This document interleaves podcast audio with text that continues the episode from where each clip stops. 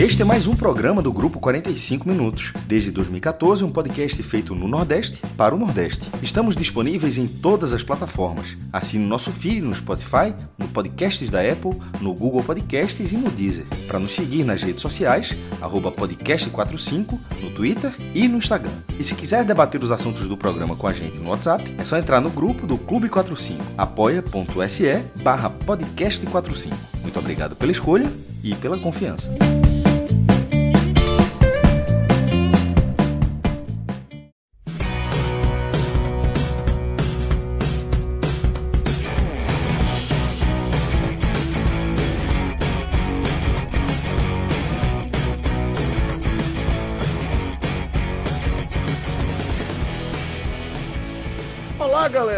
Começando mais um Telecast. Eu sou Celso Shigami e estou aqui reunido com os meus caríssimos Fred Figueroa, com o maestro Cássio Zirpoli, com Pedro Pereira e também daqui a pouquinho teremos a companhia de Lula Bonfim, tá? Estamos ao vivo aqui nos canais do Grupo 45 Minutos no YouTube, no Facebook e também na Twitch. Também estamos sendo distribuídos em todos os formatos aí, em todas as plataformas a partir do formato podcast. Para isso, a gente conta com a direção de Rafael Estevam e com a edição de, de áudio de Clisman Gama. Essa é a equipe tá, que vai é, participar, que vai fazer esse programa aqui, é, onde a gente vai ter como foco é, exclusivo da nossa pauta mais um encontro entre Esporte e Bahia, dessa vez na Série B, pela trigésima rodada da competição, abrindo a trigésima rodada da competição, e que teve o esporte como vencedor. Como de praxe, quando a gente analisa clássicos, a gente vai analisar a partida a partir de uma ótica e depois da outra ótica, primeiro do esporte, depois do Bahia, e aí que a gente vai aprofundar as nossas visões. Do lado do esporte, a gente vai falar de contas, mudanças e permanências na performance, teimosias, escalações. Para a parte do Bahia, a gente vai falar também é, de quanto falta para o Bahia alcançar seu objetivo. A gente vai falar é, sobre quão preocupante é o momento da performance do Bahia. Afinal de contas, o time é, de Henderson foi inofensivo diante do esporte, e é claro que isso preocupa. Então, tudo isso vai estar reunido na nossa pauta, e para isso a gente conta com esse time massa aqui. Já deixo um abraço para todos os meus companheiros, a Fred, a Maestro, a Pedro, a Lula, que daqui a pouco vai estar com a gente. Mando um abraço também apertado a cada um de vocês que está participando aqui através do nosso chat, tá? É, fica à vontade para mandar seu super chat. Estando pertinente ao restante da pauta, a gente já coloca aqui no bolo, senão a gente chama quando a pauta apontar mais para perto aí do seu comentário. A gente agradece demais a sua força. Também aproveita aqui aqueles 10 segundinhos de atenção para você depositar o seu like e fortalecer o nosso canal para que ele tenha cada vez mais um alcance significativo que a gente possa entregar nosso conteúdo de forma cada vez mais eficiente, tá bom? Galera, como o Rodrigo Rabelo tá lembrando aqui, um abraço para Rodrigão, perguntando se a turma já tá pagando o dízimo da vitória. Daqui a pouco a, galera começa a fazer os depósitos. Mas vamos abrir aqui a nossa análise. É, como na nossa água suja eu já é, troquei uma ideia aqui com o Fred, tá? Vou convidar Fred a fazer uma explanação geral para a gente dar o um norte aqui de, do que vai ser é, o, o, nosso programa, Fred. E eu vou é, pedir para que você parta partir da, do que a gente tinha conversado ali agora há pouco, né? É, o que é que o esporte traz de repetição de erros e onde o esporte pode sinalizar a possibilidade de seguir firme, de certa forma, aí na luta pelo acesso, companheiro. Celso, é... nas vitórias e nas derrotas recentes do esporte, e a gente inclui, a gente está falando de Chapecoense, Novo Horizontino, né, nas vitórias em casa, nas derrotas fora de casa, CRB, Ponte, existe algo em comum, que é a decisão, a escolha, pouco ou nada justificável, do treinador, de Claudinei, de deixar um trio de jogadores contratados para o retorno do brasileiro no banco de reservas. e utilizar esse trio, às vezes de forma simultânea, às vezes entra um e depois entram dois, durante 35, 30, 20 minutos de jogo. Celso, seja em 35, 30, 25, 20 minutos de jogo, todas as vezes, sem nenhuma exceção, que esse trio entrou, o esporte foi um time melhor em campo. O esporte foi um time que criou mais chances de gol, foi um time que fez os gols. Eu acho que todos os gols que o esporte fez contou com a participação de pelo menos um desses atletas, se não de todos, como foi em alguns Exatamente. Casos. Então você deixa de ser um time inofensivo, atrapalhado, vulnerável, incapaz né, de, de criar uma intensidade ofensiva. Você pode até pressionar de forma territorial, mas você não cria intensidade ofensiva contra os adversários. Quando você tem em campo Kaique, quando você tem em campo Giovanni, e quando você faz as mudanças, você ganha um poder de fogo incomparável. Repito, o esporte só ganhou da Chape, do Novo Horizontino e do Bahia por ter esses jogadores em campo. E o esporte só não venceu CRB e Ponte por não ter esses jogadores desde o começo. Ou pontuou, ou pontuou pelo menos, né? Assim, vencer é, é... Pelo menos pontuou, ou pelo menos pontuou, ou pelo menos trouxe um. Tra teria trazido algo de, de, algo de positivo. Porque a melhora dos dois jogos. É, Vasco, você ver. Exatamente. As melhoras foram absurdas. Né? O esporte foi muito mais time com Facundo, com Wanderson e com Gustavo Coutinho. Gustavo Coutinho é o melhor dos centroavantes que o esporte teve em 2022. Incomparavelmente melhor do que Kaique, que não fez nada para continuar tendo chances em cima de chance, em cima de chance, em cima de chance. E Wanderson e Facundo, Labandeira, eles são dois pontas capazes de entrar na área com a cabeça erguida. Velho, assim, eu perdi a voz. Eu desgastei meus dedos no Twitter, eu perdi a voz aqui de tanto que eu bati nessa tecla lá do campeonato pernambucano até aqui, quando todo mundo estava né, naquela euforia por Juba, né, e Juba ainda não tinha feito tantos gols ali, eu era constantemente criticado porque eu não conseguia me convencer de que Juba era a solução para jogar pelo lado, porque eu acho que todo time, ele, sobretudo quando se joga com os dois atacantes abertos, que o Sport nem tem jogado assim, você tem que ter jogadores que entrem na área você tem que ter jogadores que estejam entrando na área. Não que arrisquem um chute. Claro que Juba ele foi o elemento mais importante do esporte no recorte da temporada para tapar buraco, né? para suprir nulidades do time. Em determinado momento, e aí um recorte específico, ele foi mais do que um tapa-buraco, né? Ele foi realmente um jogador completa, completamente acima da média, acima da média dele mesmo em relação à capacidade Isso. de resolver jogo com assistência ou com gol. Estava num momento absolutamente mágico, posterior a essa crítica aí de Fred, inclusive tomou aí é, a, a, a resenha da galera, né? Mas realmente é algo que Fred sempre falou, e eu lembro, Fred, que era do teto que Juba representava para aquele setor das pontas. Exatamente. O esporte, Juba supria nulidades do esporte. E cá entre nós, né? Supriu de forma muito acima do esperado. Ele passou de suprir nulidades para ser o homem-chave da criação e da finalização do esporte. Quando a bola estava nos pés de Juba, seja bola rolando ou bola parada, o esporte tinha alguma esperança. E foi assim ali nas finais, reta final da Copa do Nordeste, nas primeiras rodadas do Campeonato Brasileiro. Mas, Celso, é o que você citou, havia um teto, um teto tático, um teto de desempenho, um teto de destravar a equipe.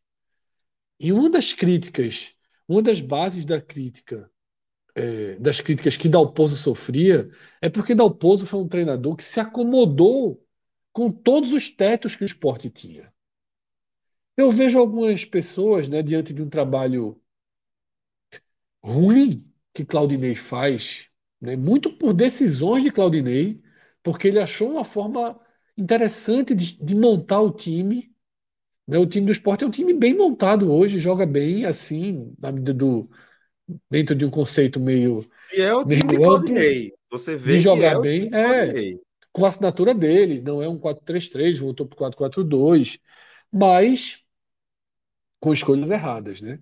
Eu vejo muita gente dizendo que Dalpozo era melhor, que com Dalpozo teria sido melhor. E, sinceramente, eu acho que esse recorte da Dalpozo é muito ali daquela tabela, do começo, porque Dalpozo, ele, ele aceitava todas as limitações do esporte e não utilizava o banco, né? E foi ele que trouxe Kaique, e foi ele que bancou Kaique, e ele que não utilizava Blas, ele que raramente utilizava Raiva Negas, né? E que era um cara que colocava Jaderson, que colocava Bio, né? Que colocava constantemente jogadores também que não tinham entrega alguma para a equipe, tá? Demorou uma eternidade para colocar Fabinho em campo, né? Só colocou Fabinho depois que o William se machucou. Né? Isso muito pela estreia ruim de Fabinho lá em Maceió contra o CSA. Mas, enfim, é, foi um jogo em que, mais uma vez, no segundo tempo, as substituições colocaram no esporte uma força ofensiva capaz de ter intensidade, de entrar na área, e o esporte fez um gol dessa forma, e o esporte perdeu outro gol dessa forma, e o esporte poderia ter feito mais um gol dessa forma, porque é, Hoje foi o Facundo Labandeira, em algumas outras partidas foi Wanderson, mas a característica é a mesma. Recebe a bola, entra na área, levanta a cabeça e dá assistência. Não é assistência de cabeça baixa, não é lançar a bola para o lado. E aí você tem um Wagner Love que consegue dialogar, você tem um Gustavo que consegue dialogar, algo que Kaique não consegue, a jogada sai. E se a jogada sai, os gols eles podem sair também. São poucos, mas para tão pouco tempo de utilização, tá? Para tão pouco tempo de utilização, é, é o que faz o esporte aí respirar por aparelhos nessa disputa pelo acesso. E do lado do Bahia, Celso, só para fazer também uma, uma rápida introdução, a gente vai ter Cássio aí para aprofundar mais o esporte, Pedro para aprofundar mais o Bahia, mas é, o Bahia, nesse jogo da Ilha do Retiro, tudo que a gente fala de Claudinei se aplica um pouco também para Anderson, né, que fez uma escolha inicial de tirar o poder de decisão do Bahia. Uma escolha de fazer com que o Bahia, que tem 51 pontos, o Bahia com 51 pontos, ele tem margem matemática, se não técnica, mas ainda tem margem técnica, tá? Mas ele tem margem matemática para jogar seu jogo, para enfrentar um esporte desesperado, deixando os jogadores na frente com maior capacidade de um contra-ataque, de uma finalização, tá? de uma assistência. E, e, e Anderson fez uma escolha hoje desafiando a margem. É, vai ser inevitável que a gente debata a diferença de sete pontos entre Bahia e Esporte, mas o respeito, o entendimento do limite, tá? de, de não desafiar essa margem, ele é fundamental. E Anderson desafiou essa margem.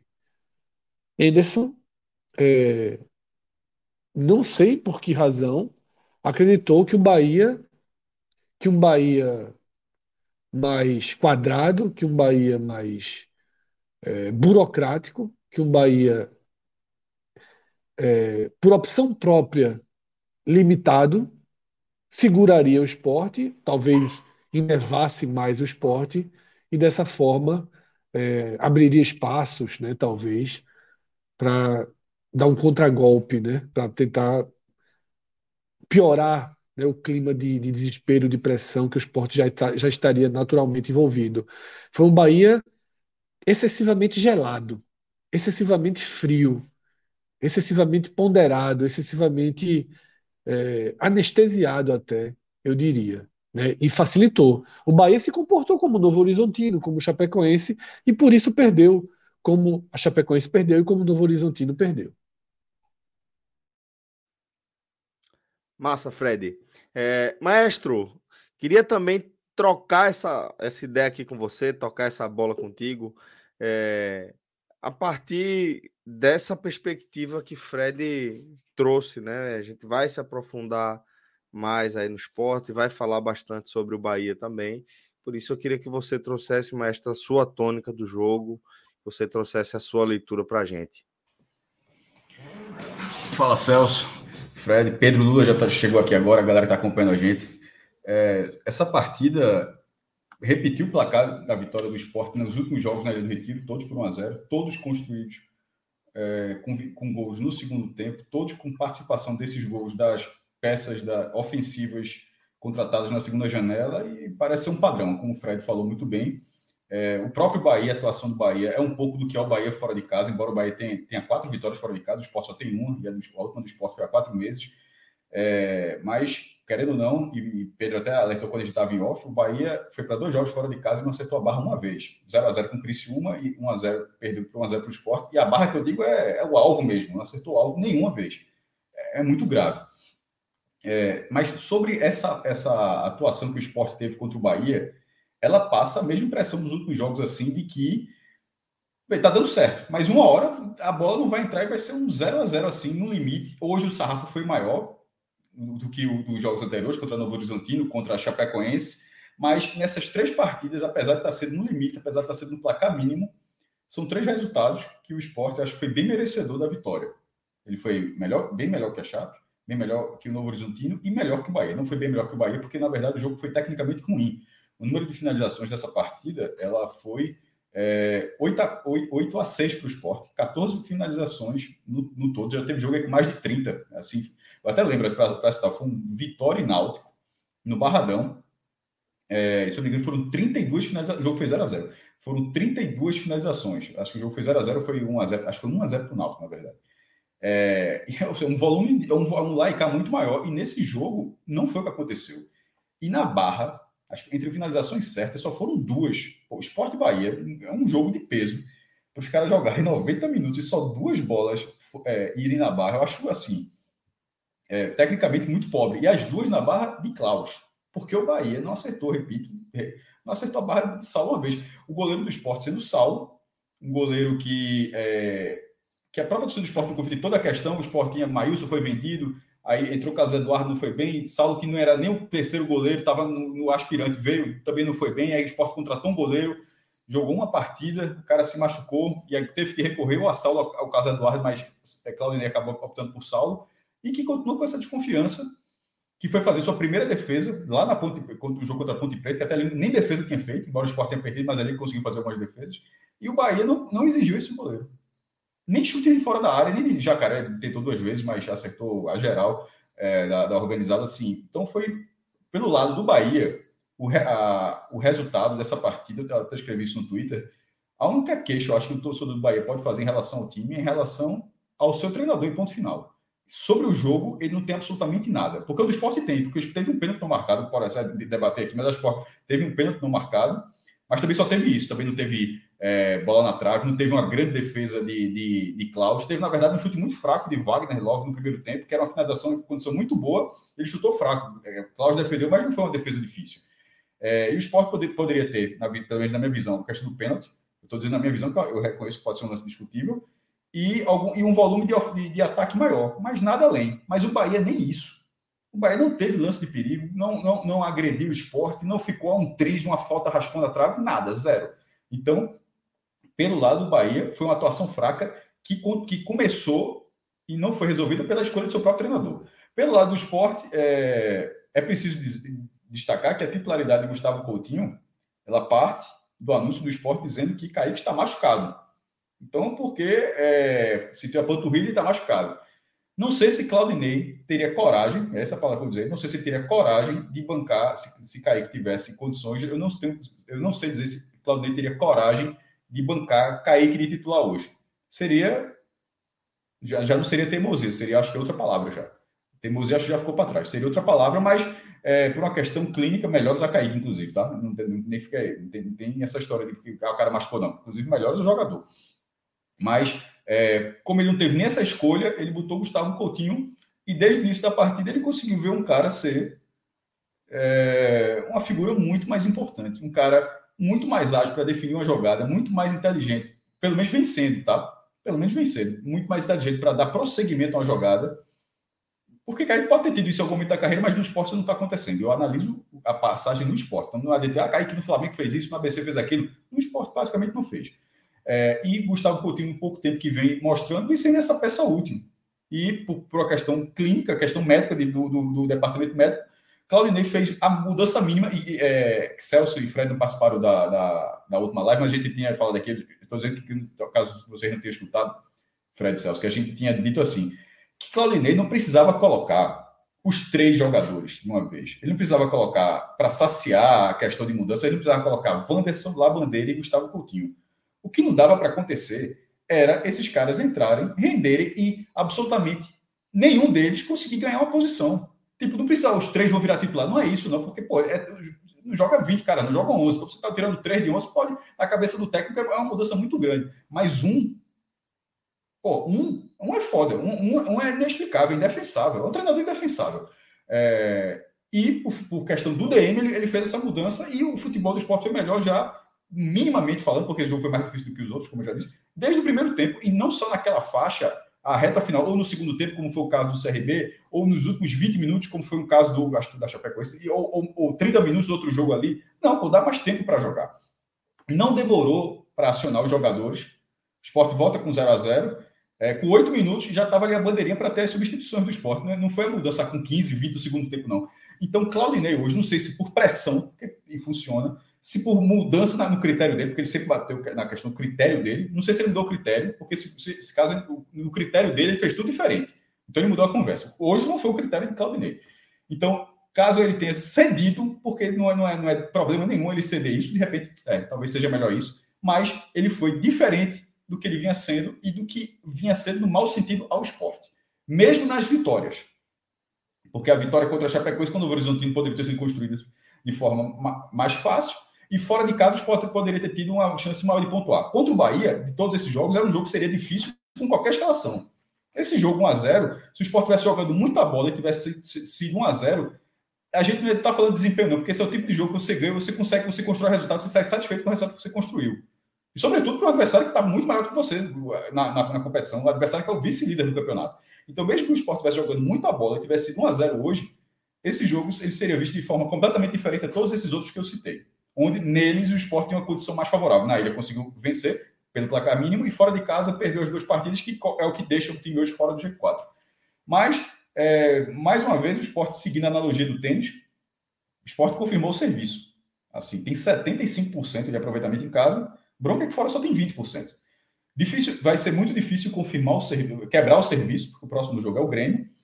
Mas, é, pelo menos, como esse jogo foi a abertura da rodada, ele pode, assim, se Vasco e Náutico já saiu um empate, não ganha nada da tabela. Eu estou dizendo, o Sport colocou uma pressão imensa para o colo do Vasco, que já está pressionado não só pelo Sport, está pressionado, na verdade, pelo Londrina.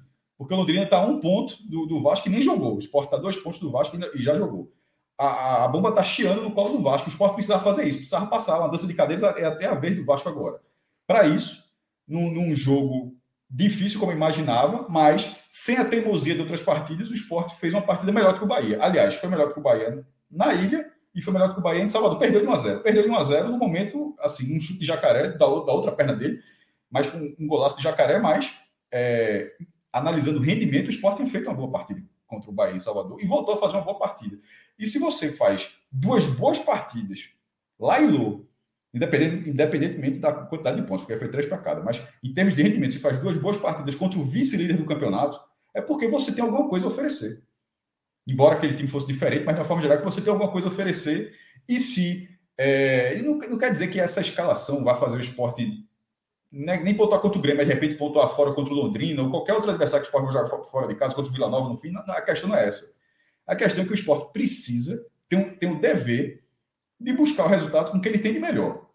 Sem uma, sem uma justificativa plausível, e Claudinei Oliveira não tem essa justificativa, porque o critério dele já passou, o critério dele, tá, o critério dele é indefensável, sobretudo depois do que aconteceu. O esporte tem o dever de buscar os pontos com o que ele tem de melhor. E o que ele tem de melhor é, é algo próximo ao que ele jogou hoje. O, que começou e depois das peças que foram entradas ganhando tempo de jogo. Se, se com essas peças o esporte não conseguir, aí beleza, não conseguia porque o buraco já estava muito grande ao longo do campeonato longo, que é o campeonato de 38 rodadas. Mas é, você limitar o seu próprio time É, é algo que não dava, é o que o esporte fez nesses últimos dois jogos fora de casa. Poderia ter perdido com o que tinha de melhor, mas o esporte não teve, ele não, ele não deu sequer a chance de fazer isso, porque é, o treinador não permitiu, por pressão ou não, hoje ele permitiu. Perfeito, maestro, perfeito. Deixa eu trazer aqui duas mensagens de superchat para a tela antes de Pedro e Lula também fazerem a leitura de abertura de cada um aí, dessa perspectiva do, do mais ampla, né? Depois a gente vai mergulhar no que foi o jogo de fato, claro. Mas é, Mesaque Mendes está fazendo aquele desabafo também, porque esse miserável desse técnico é tão teimoso, meus amigos. Por quê? E Tiago Henrique, obrigado, Mesaque. Um abraço para você, tá? Obrigado pelo apoio, é bem importante para gente. E Tiago Henrique é, dizendo aqui que na coletiva, Claudinei falou que Gustavo Coutinho seria titular de toda forma, que não foi por conta de, de DM, né? Que Kaique é, foi barrado. Agora sim. Não tem o que fazer, né? Aí, só treino... foi barrado, né? Quando. É, é, infelizmente, precisou, precisou só o jogador ser barrado para acontecer. Quando o jogador tem condições, isso nunca aconteceu. Então, perfeito, assim. Perfeito. Ele pode dizer o que ele quiser. Pode dizer o que quiser, mas quando o jogador tem condições, isso nunca aconteceu. A gente vai poder continuar achando que não foi. Porque ele abriu espaço para isso aí. É, e lembre mas... o que eu falei sobre Thierry, viu? Que eu não duvido que Claudinei demore a colocar ele. Não mas só se, for questão, só se for questão física, porque o outro é. zagueiro está pedindo para entregar. Eu, é, eu, então, mas Thierry, a linha de Claudinei é muito essa, né? Sobre Thierry, eu acho que talvez tenha uma análise um pouco diferente. Eu acho que é, tem um. Eu espero e eu concordo, mas já, já tá bom algumas rodadas, viu? É, mas teve uma, parece que teve uma nova lesão, algum, algum é, é, é, desconforto. Não foi uma nova lesão, um desconforto na outra perna, porque é, é comum, né? De, de retorno, você é, acaba dando uma compensada mesmo que sem perceber, aí teve um desgaste. Se não botar para jogar, não joga não, viu, Celso? E agora botou. Eu acho que no fim do jogo ele Se não botar para jogar, não joga não. Eu acho que é a sinalização do que vai voltar, porque se não fosse para voltar, não botava, porque aí pede passagem, né? Botou, para jogar, porra, por que não vai, então, não vai então, começar com ele? Né? É por isso que eu tô dizendo, eu vou ter muita atenção à escalação contra o Grêmio agora. Perfeito, aí sim, aí eu concordo. Se não começar, aí pode botar 200 interrogações. Mas antes de a gente mergulhar mais na, nas análises individuais, é, e acho que Thierry caberia nesse aspecto. Deixa eu só fazer uma observação sobre uma coisa claro, que o Cássio falou. Claro. Cássio desejou uma recuperação aí a Kaique, mas pode ser uma recuperação bem cautelosa, tá? Bem segura aí pegar uma segunda é. opinião, é. terceira opinião. Não, né? exatamente. Procurar vários especialistas, né? fazer um trabalho de fortalecimento bem longo. Né? Para só voltar realmente ao campo quando tiver segurança de que está tudo bem, de que não tem risco de um cansaço. Pode aproveitar também para fazer uma recuperação física, né? um trabalho de psicologia, de força. Perfeito. Acho que tem um tempinho bom aí para fazer a recuperação desejando, bem segura. Sempre desejando bem para os outros aí, tá certo. É isso aí, tem que pensar no próximo. Júnior Chaves, direto do Canadá, tá mandando também a contribuição. Obrigado, um abraço, Júnior. Me impressiona como não existe cobrança aparente por parte da direção do esporte nesse critério de Claudinei, que estão nitidamente prejudicando o esporte. Júnior na bronca também com Claudinei, a gente vai tratar de Claudinei um pouco mais aqui nesse programa, pode ter certeza. E se o ABC subir, mais? O, ACB, o ABC paga um 100 a ele para jogar a Série B ano que vem. Jogou muito. 100 não paga, não, mas 60 paga e o esporte aguenta esses 60. Ajuda, é, 70 então. O esporte fica like. 60 para o esporte, 70 para o ABC. Mas Fred já começou jogando, tá ligado? Não, não, veja só. Já não, veja só essa coisa, mas essa. Ou, ou, ou, ou para Chapecoense dar o pouso. Dar o pouso adora cara, futebol ou para onde Claudinei mas... estiver. Mas, é. Vamos lá.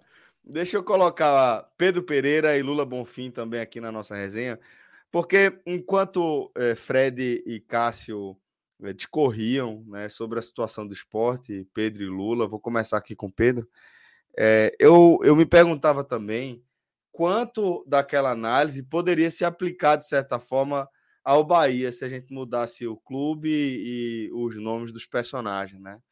Porque é, eu acho que o Maestro dá uma uma definição bem parecida com o que eu penso, né, é, em relação a, a ser impressionante como, no caso do esporte, Claudinei impõe para ele mesmo, para o clube de forma geral, para o time de forma geral, uma limitação, né? Uma limitação clara ali de tempo. Você tem 90 minutos mais os acréscimos para trabalhar um resultado e você opta por é, usar os jogadores que estão resolvendo rodada após rodada de forma ininterrupta e reiterada por uma, uma fração diminuta desse tempo. Você opta por jogar com esses caras durante 25, 30, hoje 40 minutos, sabe? Então, assim, me impressiona como, no caso do esporte, Claudinei impõe um limite de tempo à capacidade do time de construir um resultado.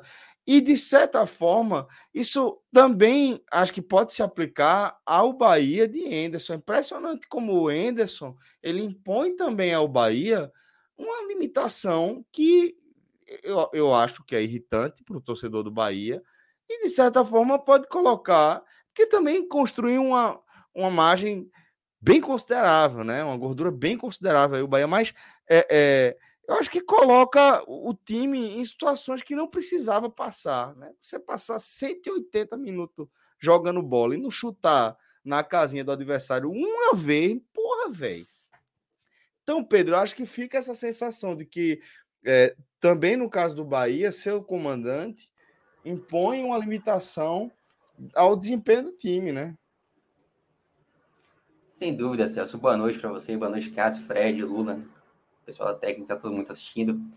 É, eu confesso que quando subiu ali o superchat de Mesac, eu fiquei até na dúvida de quem que ele estava falando, tá? Para mim também, velho. Foi esse aqui, foi esse aqui. Porque esse miserável é... desse técnico é tão teimoso, meu amigo? Por quê? Deixa ele responder, inclusive, pode, porque no fim das contas pode ser um grande plot twist, pode ter sido o Anderson. Deixa, deixa a Mesac mandar outra pode mensagem. Pode ter sido. É, eu, eu diria, pelo, pelo que eu estou acompanhando assim, do, do pós-jogo, tanto nas redes sociais quanto com alguns amigos, que a relação de Anderson com a torcida do Bahia talvez tenha chegado no seu pior momento. Assim. Não não, não falando que há uma pressão para demissão, até porque aí já está na reta final do campeonato. Mas a insatisfação do torcedor do Bahia hoje com o Anderson talvez seja maior dessa passagem dele até aqui. Eu, eu, eu já perdi as contas, assim, de quantos telecasts do Bahia a gente abriu aqui falando mal da escalação de Anderson. É, e hoje não foi diferente, tá? Um time completamente, uma escalação completamente estranha, que me pegou de surpresa e tenho certeza que pegou a muito surpresa também, especialmente em relação às mudanças ali no ataque. Existem outras situações questionáveis também. Ele manteve Rezende como lateral esquerdo mais uma vez, uma, uma formação que já não vinha dando certo nos últimos, nos últimos dois jogos e que hoje até foi um pouco melhor, principalmente no primeiro tempo, mas que também apresentou falhas, inclusive no lance do gol do, do esporte. Aliás, não é à toa que o esporte atacou muito pela direita no primeiro tempo, no segundo também, e o gol do esporte sai por ali, né? É, Rezende, ele não conseguiu se encaixar bem nessa posição. E vale lembrar que Anderson tem uma opção de lateral esquerda que não, não vem sendo utilizada porque da última vez que entrou foi muito mal, que é Luiz Henrique. É, mas principalmente na frente hoje, as escolhas de Anderson foram inexplicáveis. Assim. Estou até curioso para ver a, a coletiva, já deve ter até ter ocorrido, mas ele sacou duas peças que iam sendo importantes para o time, que eram Davó e Jacaré, e optou por três homens de frente ali que não vivem um, um, um bom momento, que são Igor Torres, Roda Liga e, e Raí. Raí foi um jogador que viveu bons momentos no ano passado, mas que nesse ano praticamente não, implicou, não, não emplacou. Praticamente não foi titular. Igor Torres não apresentou absolutamente nada no Bahia ainda. O próprio jogo em que ele fez gol, ele, a gente escolheu ele como pior em campo, aqui no Telecast. Mesmo o gol dele tendo sido decisivo. E Rodaliga também é um jogador que fez uma Copa do Nordeste excelente, mas que depois da contusão não vem apresentando absolutamente nada quando, quando entra no Bahia. Então, foi uma formação assim inexplicável. Não, não, não existe nenhum motivo plausível para ele sacar da avó e Jacaré num jogo como esse, que era um jogo importante.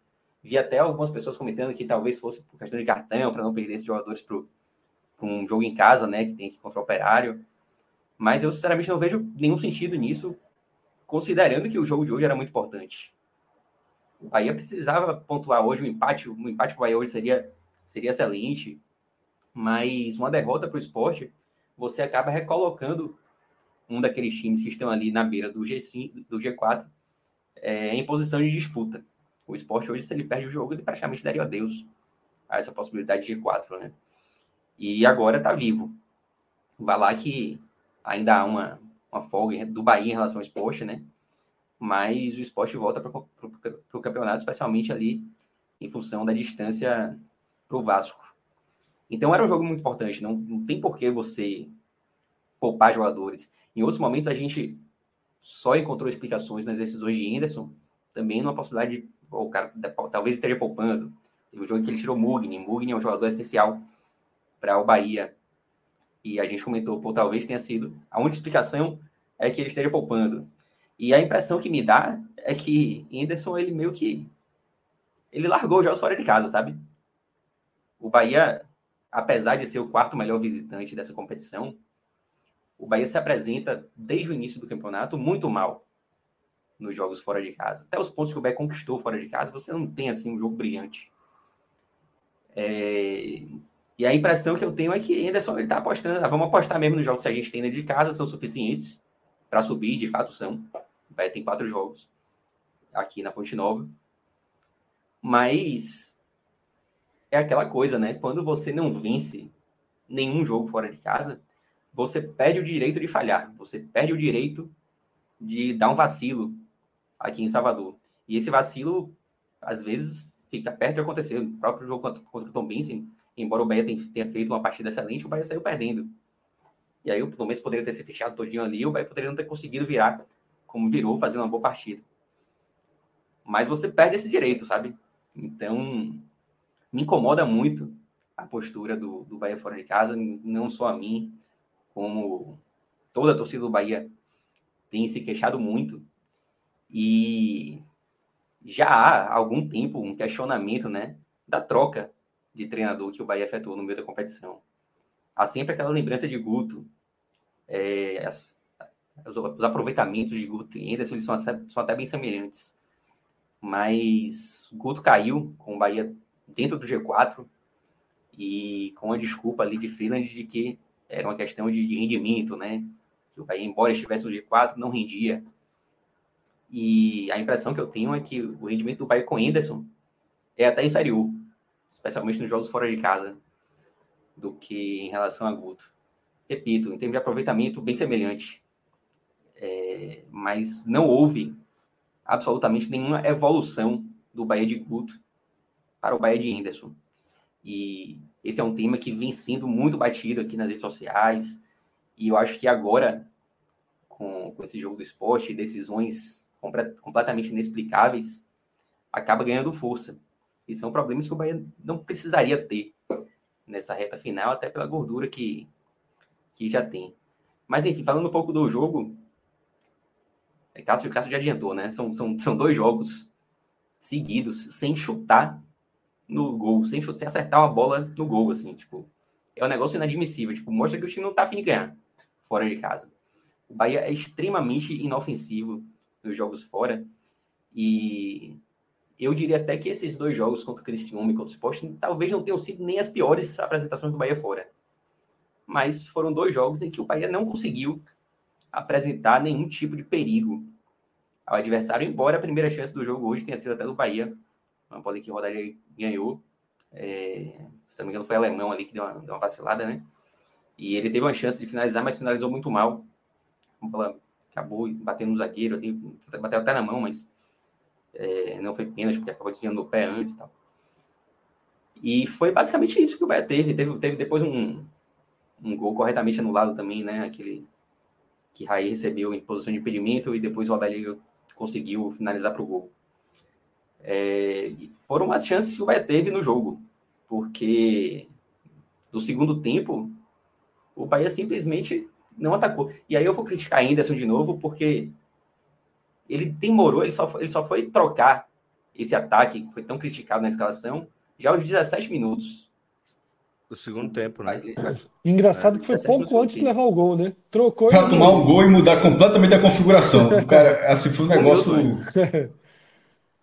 E sabe o que acontece? O esporte deu espaço para o Bahia hoje.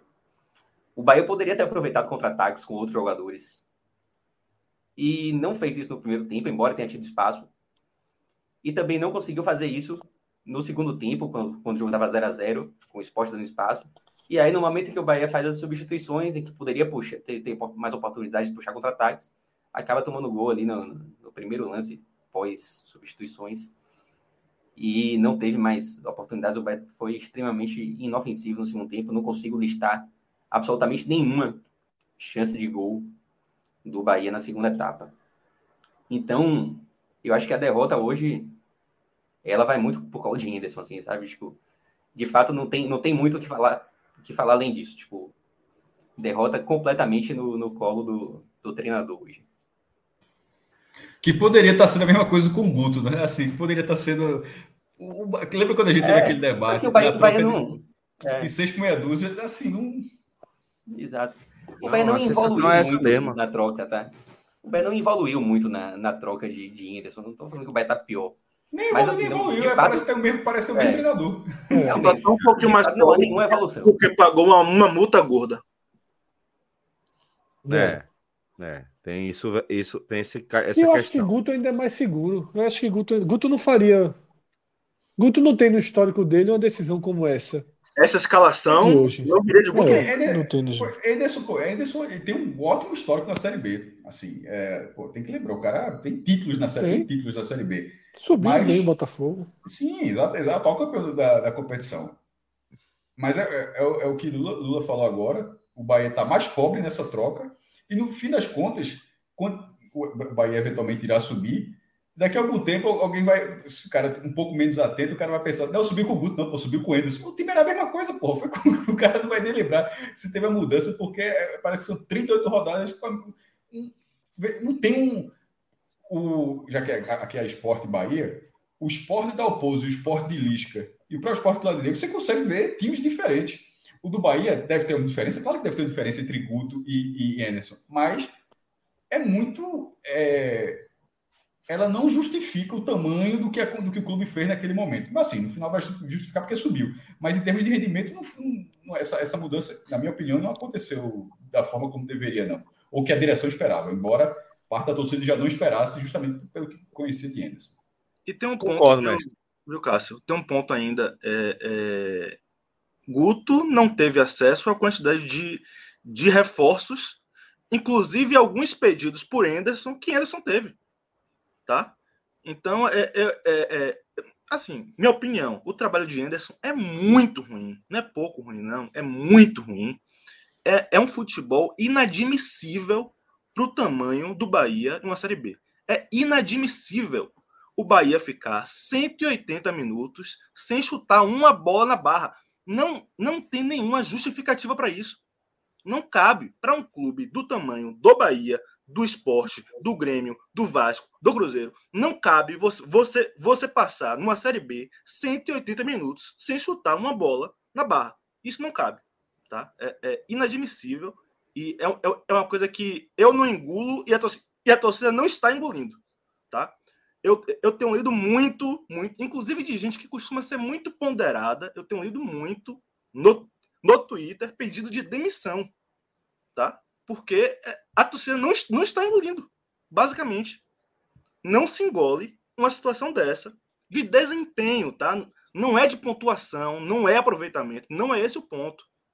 A torcida não engole o desempenho do, do, do Bahia. É, é, é muito abaixo do mínimo, sabe? O mínimo aceitável. O Bahia joga abaixo do mínimo. A exceção foi o jogo na Fonte Nova contra o Tombense. Ali foi, foi uma ilha de futebol do Bahia. Parece até um sonho, né? Porque foi uma exceção da exceção. Ali foi, foi uma ilha. Fora isso, a regra só eu ou Pedro chegarmos aqui para dizer que o Bahia ganhou, perdeu ou empatou e jogou mal. Tá? A regra do Bahia na competição é essa. E aí vem, vem reforço, vem Marcinho, vem eh, Igor Torres, vem Ítalo, Goulart, e o futebol continua ruim, péssimo. É abaixo do mínimo. Tá? É abaixo do mínimo. Lula, Lula você traz um ponto. Ô, Fred, deixa eu fazer essa introdução aqui, que talvez seja justamente a questão que você queira trazer. Tá. É um aspecto que você tem defendido desde, pelo menos, a Água Suja agora há pouco, que é uma pergunta que surgiu dentro do nosso clube, né? Que realmente acompanhei boa parte desses telecasts, desses, é, dessas análises de Pedro e de Lula, é, onde eles reiteradamente apontavam o fraco desempenho do Bahia. Vamos focar, vamos virar a página de Guto, vamos focar no Bahia de Anderson. Tem sido realmente repetida é, essa, essa análise de que é, o time rende muito menos do que poderia render com a qualidade técnica que tem. E, de certa forma, Fred, e aí eu acho que ó, é um aspecto que você queria trazer, aí eu vou colocar também aqui para Lula, para Pedro, que é, a gente não pode deixar de perceber também que o Bahia tem seus 51 pontos, né? É, tem bastante ponto para esta temporada, para esta edição da, da Série B. E aí eu acho que a gente pode tentar conversar um pouco sobre isso, se debruçar um pouco mais sobre essa temática. Eu convido vocês quatro aqui para a gente fazer essa, essa leitura. O Bahia tem, tem mais ponto que bola. O que é que justifica o Bahia ter 11 pontos, é, ter 11 pontos, não, ter 51 pontos aí é, até aqui com esse futebol que tem recebido críticas tão duras e tão repetidas? Justifica, Celso, basicamente que o Bahia tecnicamente é acima da maioria dos seus adversários na Série B. Por mais que a gente critique o elenco do Bahia tecnicamente, você olha o nível da Série B e o Bahia realmente está acima da média. Tá? O Bahia está acima da média. Isso acaba decidindo jogos em detalhes. Tá? Em, em um chute do meio da rua de Jacaré. Em, sei lá, o, o, o 2 a 1 de virada é, é, é, contra o Criciúma na Fonte Nova com um jogador a menos. É, é, um lance de 2 contra 7. Tá? A qualidade técnica decide jogo mesmo quando você não tem ideia nenhuma. Que é a regra do Bahia. O Bahia, em regra, não tem ideia nenhuma de jogo. Tá? Deu a bola o Bahia, o Bahia não sabe o que fazer. É chutão. Bola longa, bola longa, bola longa. Não tem mais nada. Especialmente fora de casa. Fora de casa, então, o Bahia tem zero interesse em botar a bola no chão e trabalhar. Zero. Tá? É, é, é, é falta de interesse mesmo em botar a bola no chão. O Bahia não tem. Tá? É, é, e, e, mas eu, eu acho que tecnicamente o Bahia consegue se impor em uma Série B que é muito ruim. É, é esse o ponto, tá? Não é que, não é que o Bahia esteja tenha tenha pontuado porque em alguns jogos o Bahia vai bem. Não, o Bahia foi bem em dois, três, quatro jogos no máximo, a Série B toda. Tá? É, é, é, é, e consegue vencer porque os outros times são muito ruins. Muito ruins. É uma Série B horrorosa. Ah, é a maior Série B de todos os tempos. É a maior pelo tamanho dos clubes. Lula, o bola deixa eu dar é. só um, um número para ilustrar o que você está falando. O Bahia é o vice-líder e tem 33 gols em 30 jogos. É quase um gol por jogo. O vice-líder tem uma média de gol um pouco mais do que um gol por jogo. E, não, e geralmente não é assim. Assim, geralmente o, o, próprio Cruzeiro, o próprio Cruzeiro não tem muito gol também, não. Tem 39 29. O Cruzeiro demorou. O primeiro jogo que o Cruzeiro foi ganhar com a diferença maior foi aquele contra o Náutico. O Cruzeiro vinha muitas vitórias, mas a série resultados até apertados. E o Bahia teve 33 gols em 30 partidas. É um, é um número assim que me chama muita atenção porque é, é, a tendência é que esse número se mantenha, assim, tem uma grande mudança. Por exemplo, para ser preciso, 1,1. O vice-líder tem um ataque de 1,1 gol. Assim, como é que você vai dizer que esse time está jogando bem, que esse time... E, e, e a maioria desses gols acontecendo na fonte nova, certo? Veja, é 1,1, com a maioria acontecendo na fonte nova. Ou seja, embora tenha quatro vitórias, arrumou vitória, mas é, é uma negação. É um time que joga dois jogos fora de casa ainda fez um ponto, sabe? Porque o Sport fez dois jogos fora de casa não fez nenhum. o Bahia dessa coisa ainda fez um ponto. Mas fez um ponto sem chutar uma bola na barra. É, então, a, eu acho que a, a leitura que, que, que, Lula faz, aqui Pedro faz, essa crítica mais é, incisiva ao Bahia, que é um time que antes de jogar contra o esporte hoje na ilha já tinha 97% de chance de, de subir. É um, é um pô, o cara não, a essa altura não vai, não vai ser quinto lugar, pô. Mas assim, a, teria que ser todos os resultados possíveis acontecer para o Bahia ser quinto lugar e a tendência é que isso não aconteça, o Bahia irá subir. Mas o acesso não significa uma campanha inesquecível.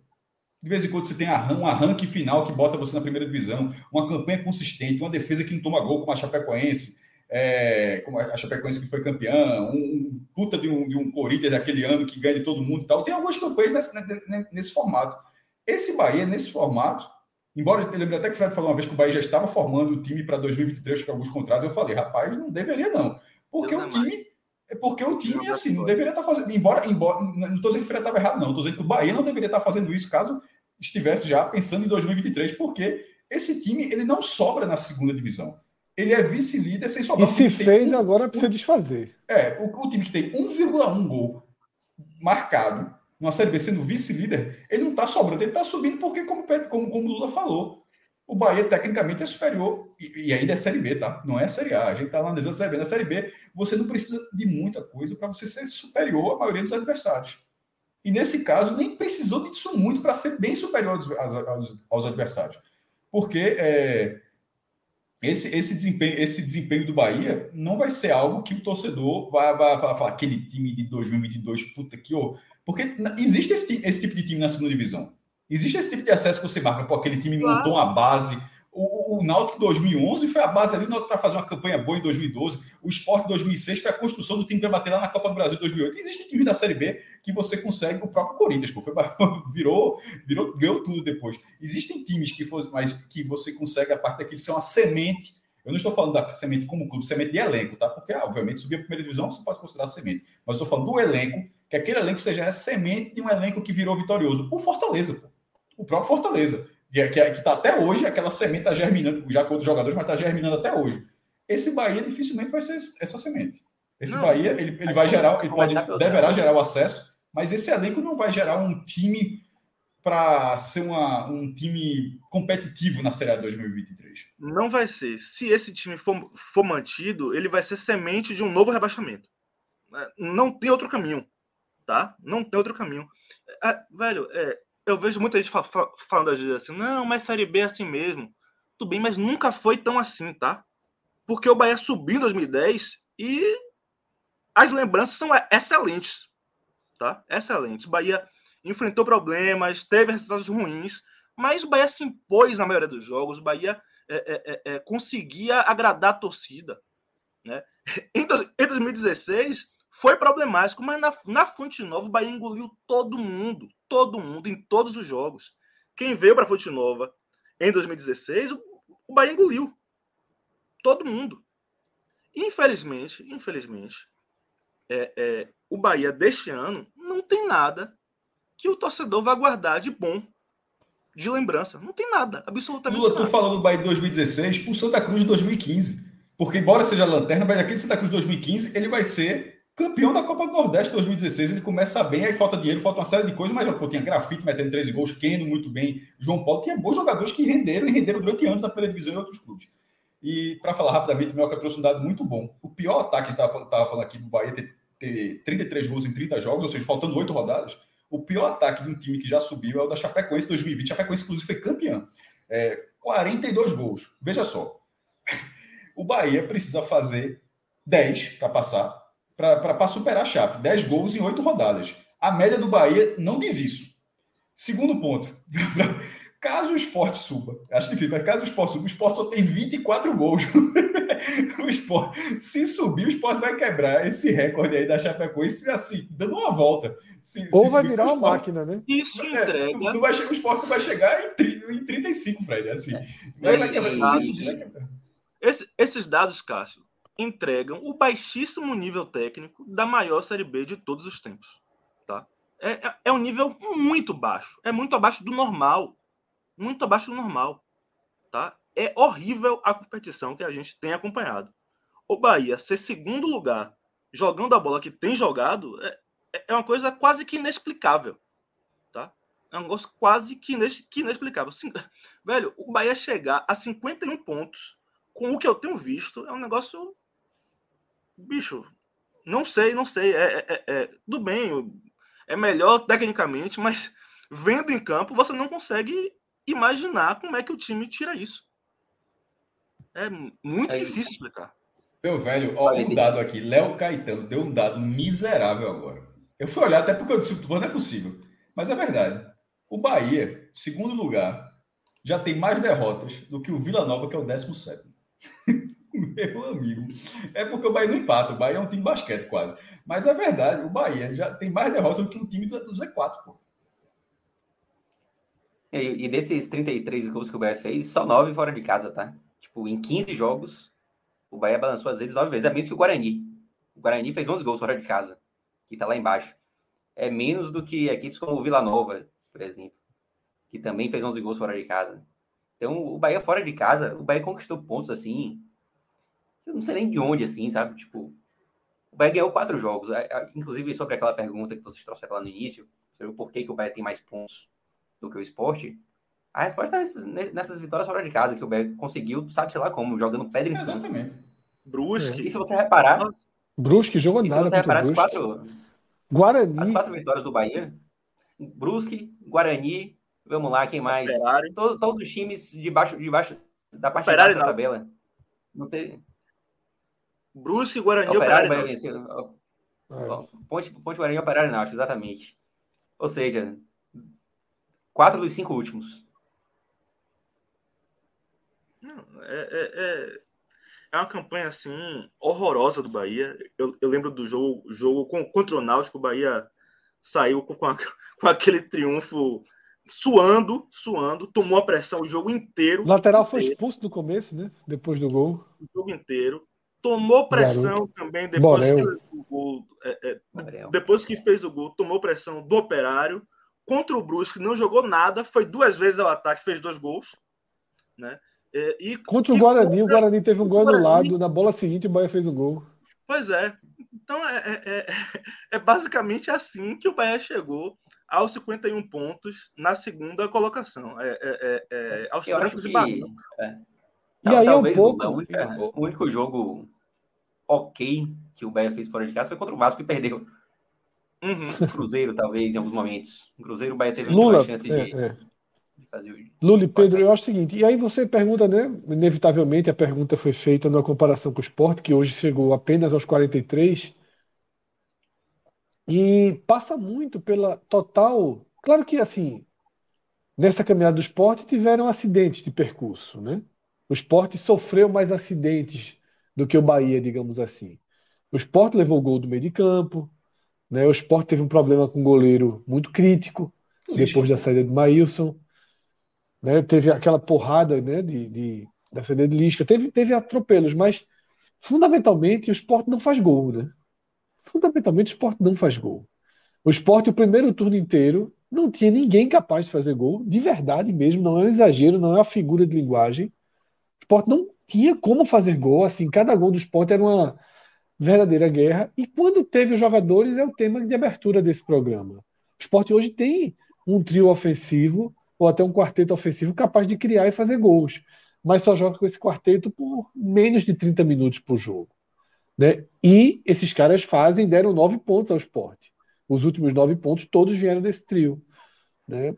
Então, assim, é, mas não dá para colocar, ah, o Bahia teve mais sorte, o Bahia, o Bahia tem jogadores mais qualificados na frente. E nossa, é como o Lula falou, logo no, na, quando a pergunta foi feita para ele. E quando você tem mais jogadores qualificados na frente, você está sempre mais perto de arrumar um golzinho. Né? Porque quando o Sport arrumou um golzinho lá contra a Chape, ganhou o jogo. Quando o Sport arrumou um golzinho no começo, opa, segura aqui e ganhou o jogo. Agora, foram pouquíssimos os jogos em que o time arrumou um golzinho, né? Então, é, é, é, por isso que fica até aqui. Mas até aqui também fica o fio de esperança de que agora vai, né?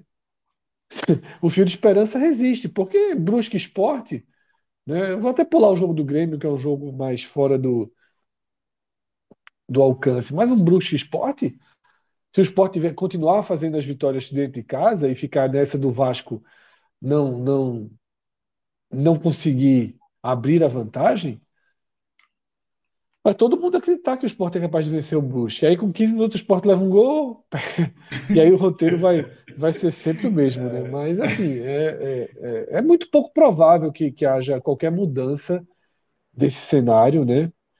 É, para o Bahia, Grêmio e Cruzeiro, aí seria algo. Assim, o Cruzeiro nem, nem, nem, tá, nem faz parte da realidade. Para Bahia e Grêmio seria algo muito, muito, muito fora da curva. O Grêmio sem nenhum indício, até porque acabou de mudar o treinador, né, tem ali uma força técnica. O Bahia tem um, algum indício? Só um futebol horroroso jogado fora de casa. Mas dentro de casa não tem esse futebol horroroso. Tem quatro jogos dentro de casa né, e, e, total capacidade de fazer os pontos aí. Se o Bahia perde um jogo em casa, né, perde o próximo jogo em casa, por exemplo, aí pode dar um algum alerta aí, né, para você ter um, um, um, susto, mas não, não vejo essa possibilidade porque os problemas continuam o mesmo. Vasco, Londrina, Esporte não dão nenhum sinal, nenhum sinal de que são times capazes de tirar é, essa diferença dentro de um mínimo de normalidade. E a gente aqui não debate, né? Pelo menos quando a gente está falando sério, a gente não debate sem considerar o mínimo de normalidade, né?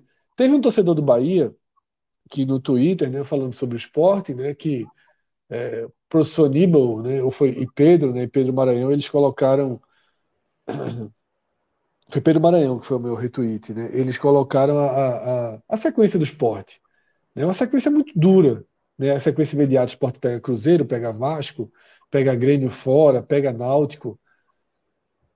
Só que assim, a partir de agora, né, que você já tem 43 pontos, eu nem sei se a zona de rebaixamento chega nos 43, mas que você já tem 43 pontos, é simplesmente tentar ganhar né, todos os jogos. Você tem uma, você faltando oito jogos, você já ali não tem muito mais aquela de ah, é 62, é 57, é 65. Acho, sem contar não, que eu não vejo. É, aí tá só para concluir, Cássio.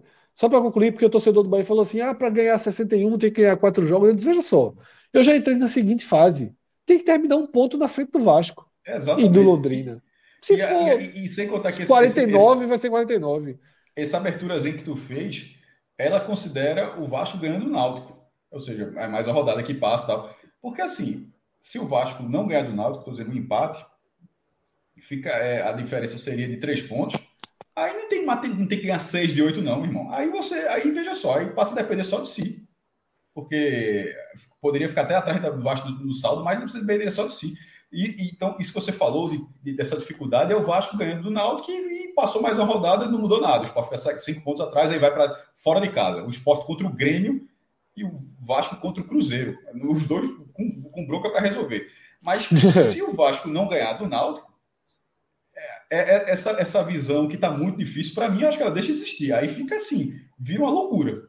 Porque eu acho que já está uma loucura em relação a Londrina, tá? A gente está falando nas do esporte. A, o Vasco já está na loucura. Porque a, Totalmente. a, gente está tá falando na, na, na, perspectiva do esporte, que pode ficar loucura para o esporte. Para o Vasco já está. O Vasco está um ponto atrás do Londrina. o Vasco não tem gordura nenhuma já. Zero.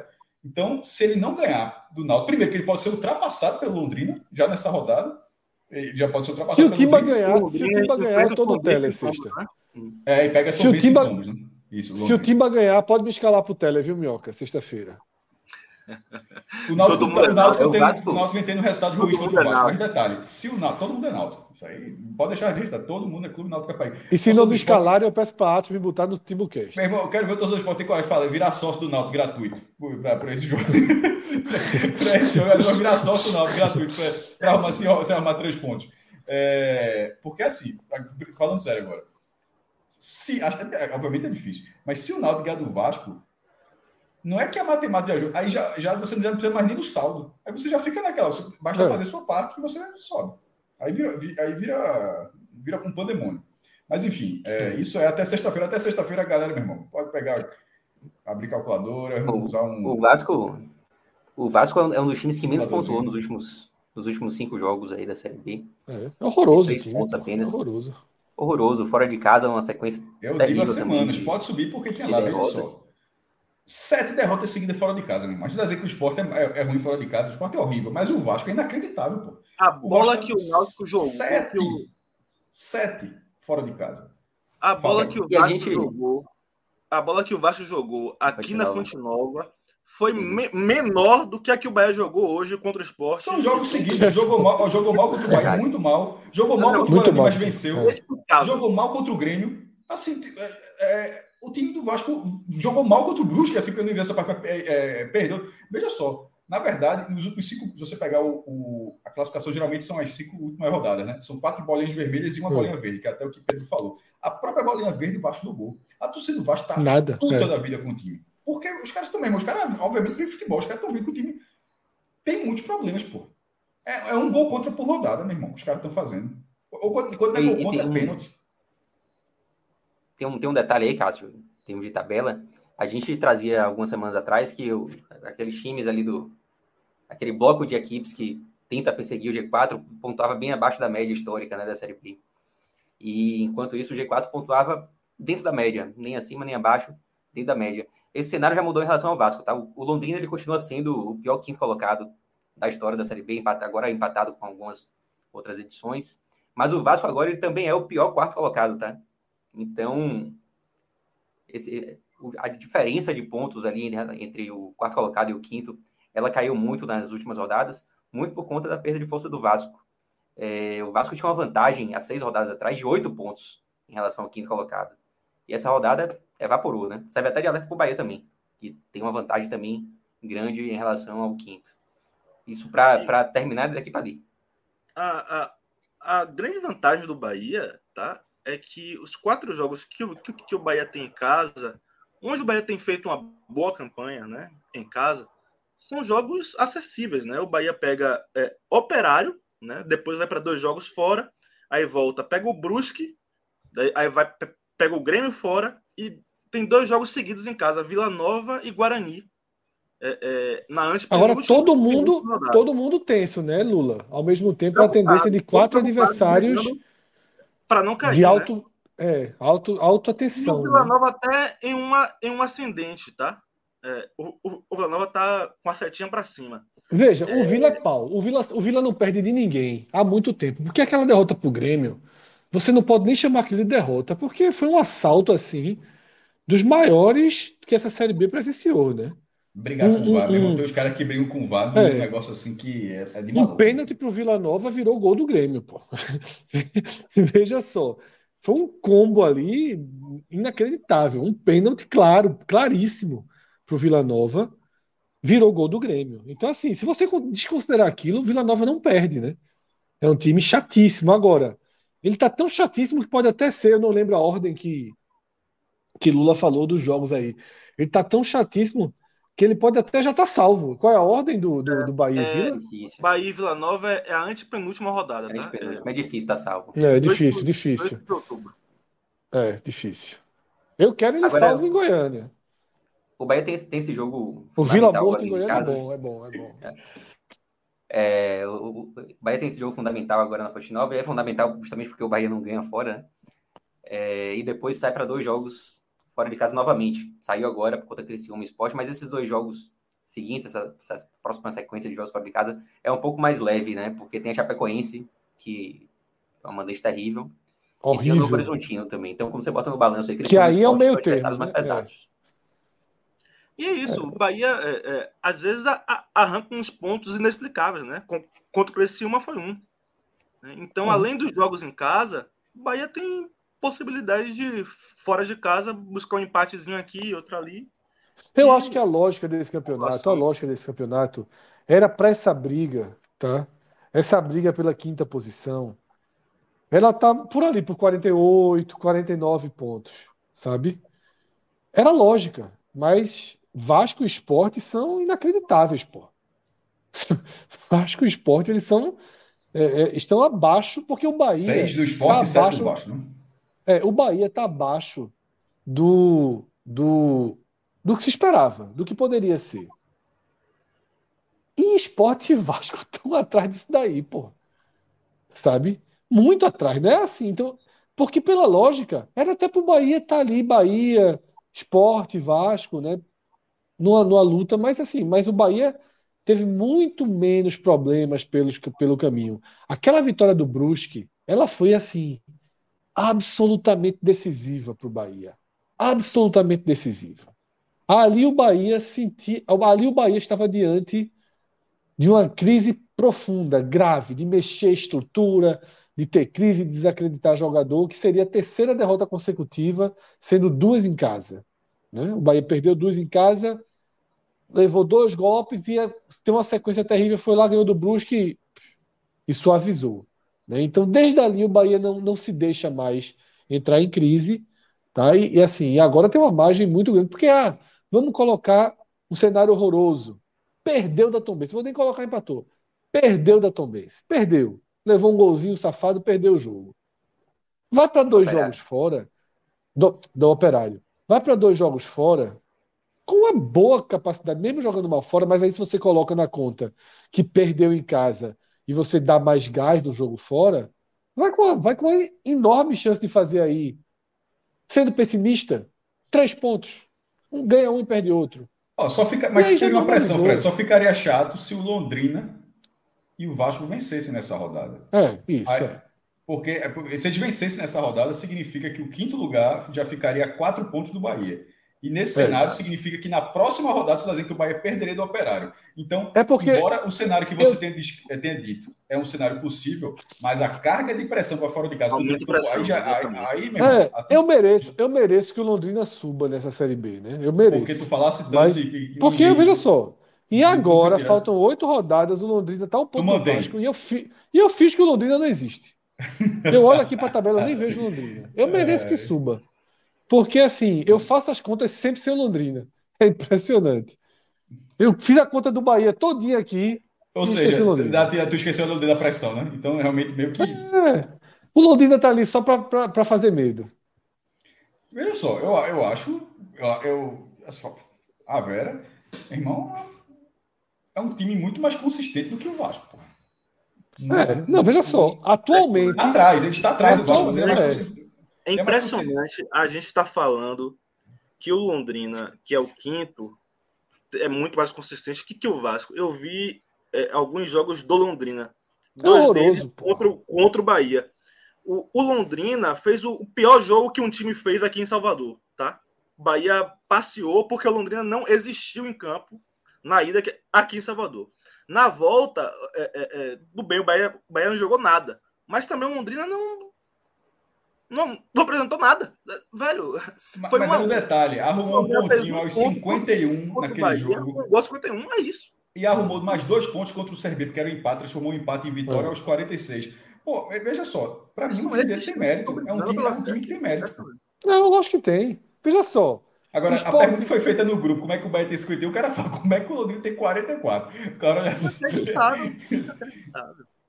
Mas tem. Celso. Agora, a última coisa sobre o Londrina para falar. De, Veja só. De, o Londrina está em quinto aí. lugar agora, né? Vai tá. jogar com o Grêmio, vai jogar com o Grêmio num lugar distante. Porque vai estar tá reformando, aquela conversa, vai reformando o gramado lá do Estado do Café, para pegar. No final das contas, é para ter torcida em outro canto, certo? Aí vê a merda. É no Oeste Paranaense, né? É, é no Oeste Paranaense. Aí, aí vê a merda. Aí agora podia estar tá jogando no café, um time para brigar pelo acesso, aí faz um negócio desse o gramado vai estar reformado, sei lá, e, e vê, é, veja só, com todo respeito, merecido se Calvo não obter o resultado, porque esse tipo de situação, um dia, um dia a conta chega, meu irmão, um dia acontece um revestrez desse aí, embora o, o time poderia não estar contando pela situação, mesmo que seja o gramado esteja nessa condição, mas aí, meu irmão, você dá um jeito de arrancar o gramado do estado do café. Ah, eu, eu, por via das dúvidas, eu seco Londrina, porque mesmo que o esporte não suba, é melhor deixar o Vasco subir. se, se for para o esporte não subir, é. Deixa a Série B. Oxi. deixa a Série B. Falando, falando sai até do comercial da Globo. Sai até Cascavel, do comercial da Globo. Cascavel é no oeste paranaense, que é onde concentra-se a, a, colônia gaúcha no estado do Paraná. Basicamente isso. É uma, é, um, é, é, é, é uma inversão de mando dentro do próprio Estado. Bom, é, é isso que a gente vai ver, né? Vai, é isso que a gente vai acompanhar. Mas é, a gente tem superchat não lido, né, relógio? Tem muito, tem muito. Vitor H. Muito feliz em ver a audiência crescendo a cada dia que passa. Parabéns pelo excelente trabalho. Pô, Vitor, obrigado, velho. Obrigado mesmo pela moral aí, companheiro. E se prepare aí para a programação da Copa do Mundo, tá, da gente. Porque a gente vai preparar aí uma, uma série de programas bem legais, né? O álbum da Copa, né? Voltando e toda a cobertura da Copa e apontando para os novos caminhos aí, fazer uma coisa mais mais dinâmica. Mas é o que Cássio colocou também, tá? O jogo da noite foi esse, um jogo que envolve milhões de torcedores e o único debate, né?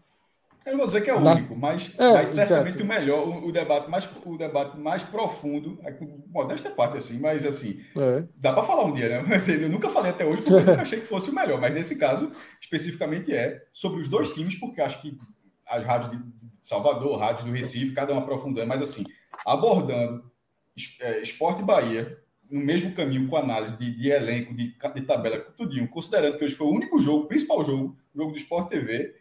Quem diria? Até a, a- a- a principal análise sobre esse jogo está acontecendo aqui nessa live aqui.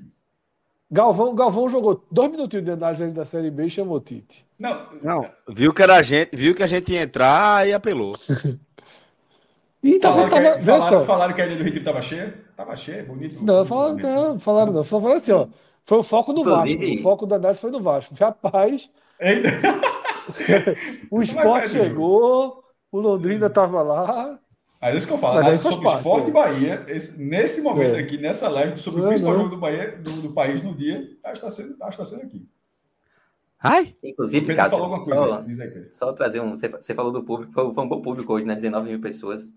589. E tá- Eu tava fazendo um levantamento aqui mais cedo. Não postei antes porque fiquei com medo. Mas, pelo menos assim, da década de 70 para cá, essa foi a primeira vez que o esporte venceu o Bahia na Ilha do Retiro com mais de 17 mil pessoas, tá? Será? Nunca tinha vencido. Dos anos 70 para cá, de 1970 para cá. Porra, meu irmão. É, nesse período tem Porra, quatro meu jogos irmão. que eu aí, não tenho público.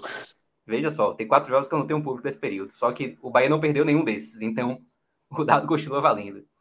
O Bahia, o Bahia empatou aquele jogo da, de 89.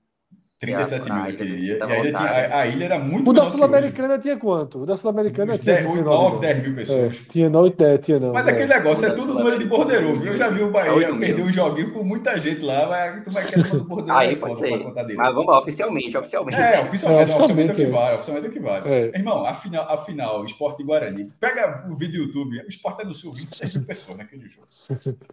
Aí quando tava fazendo entrevista com o Homero, Homero, 40 mil, tava com esse, Homero, foram 26, ele 26. Ele, o Homero, para quem não sabe, presente do esporte. Aí, aí disse, 20, não é demais, aí disse, 26, aí disse, aí não, sei, não, tinha 40. Eu disse, peraí, peraí, mas assim, não, tinha 40, vai por mim, tinha 40.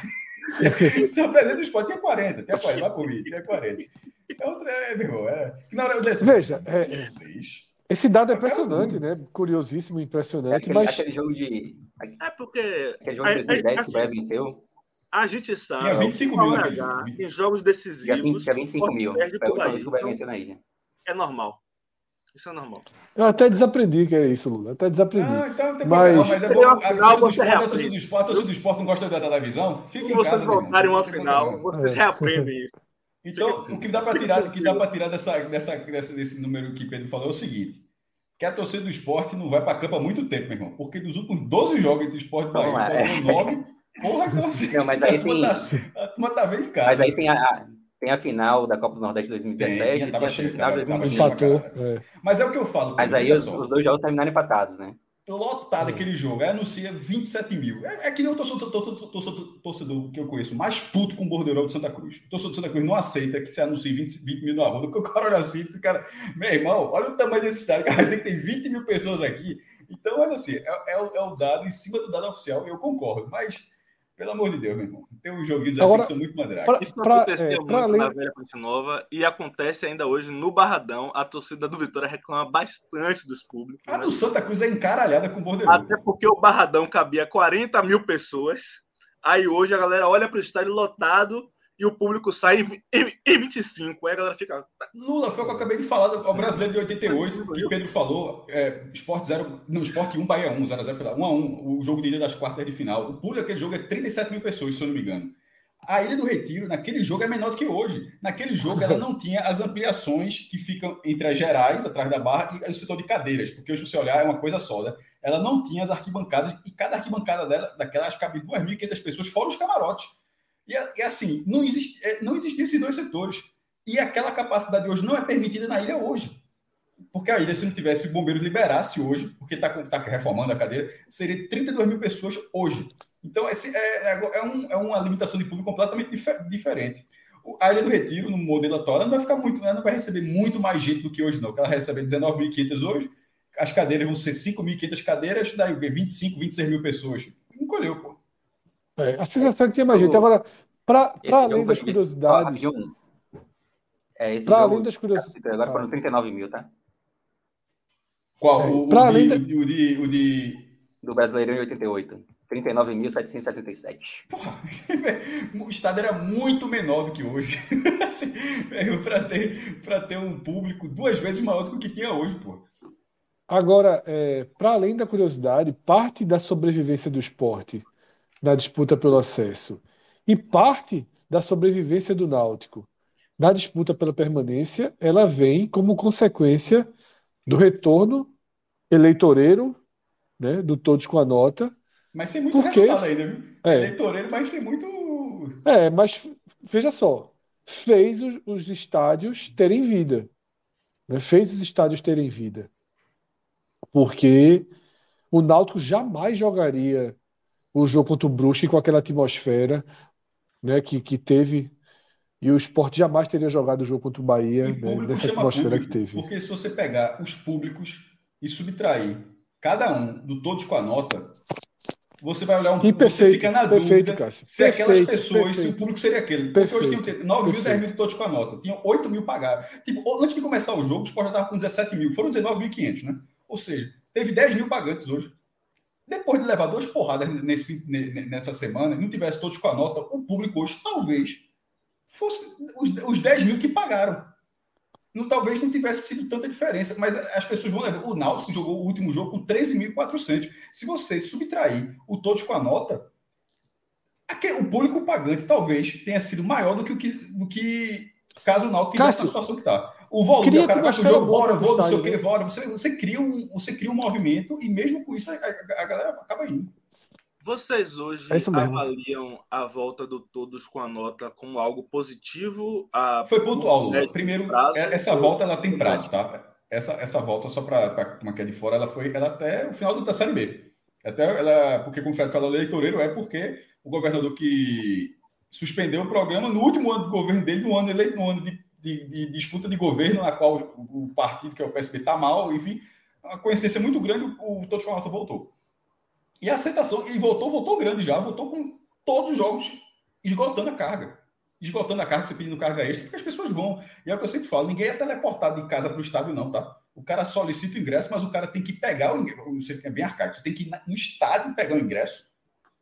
E, e, e, não é no dia do jogo, você pega, né, tipo, pega e entra no estádio, não, é um dia antes. Você, tu, tu vai lá no estádio, pega o ingresso para no dia seguinte ir para o estádio de novo. Ou seja, você tem um trabalhinho, embora seja de graça. É, e as pessoas estão indo. Eu não vou dizer gasto, que a né? volta... Para quem é mais pobre, o gasto Exatamente. da passagem pesa, né? Pesa. E tempo também, pô. O cara tá ali, o cara tá deixando de trabalhar para pegar um, um ingresso com uma fila grande. Negócio bem assim, antigo ainda. É... Mas é, é, até o final da Série B, até, até dezembro. Não sei se vai ter... Mesmo que o próprio que o governo, o partido atual se mantenha, eu não sei se vai ter em 2023, mas é inegável que a mudança é, é enorme, pô. Assim, é, o futebol de Pernambuco. Vão, to, vão esgotando todos os ingressos, pô. O futebol de Pernambuco realmente virou foram muitos anos, foram muitos anos e está provado que virou dependente. É absolutamente dependente do todos com a nota. Agora, veja só, olhando para o cenário de um estado que o futebol está em decadência, que o futebol está fragilizado, né, que você tem um time de extrema tradição, de alta popularidade, né, afundado na quarta divisão do Campeonato Brasileiro. Você tem um outro time tradicional, tá?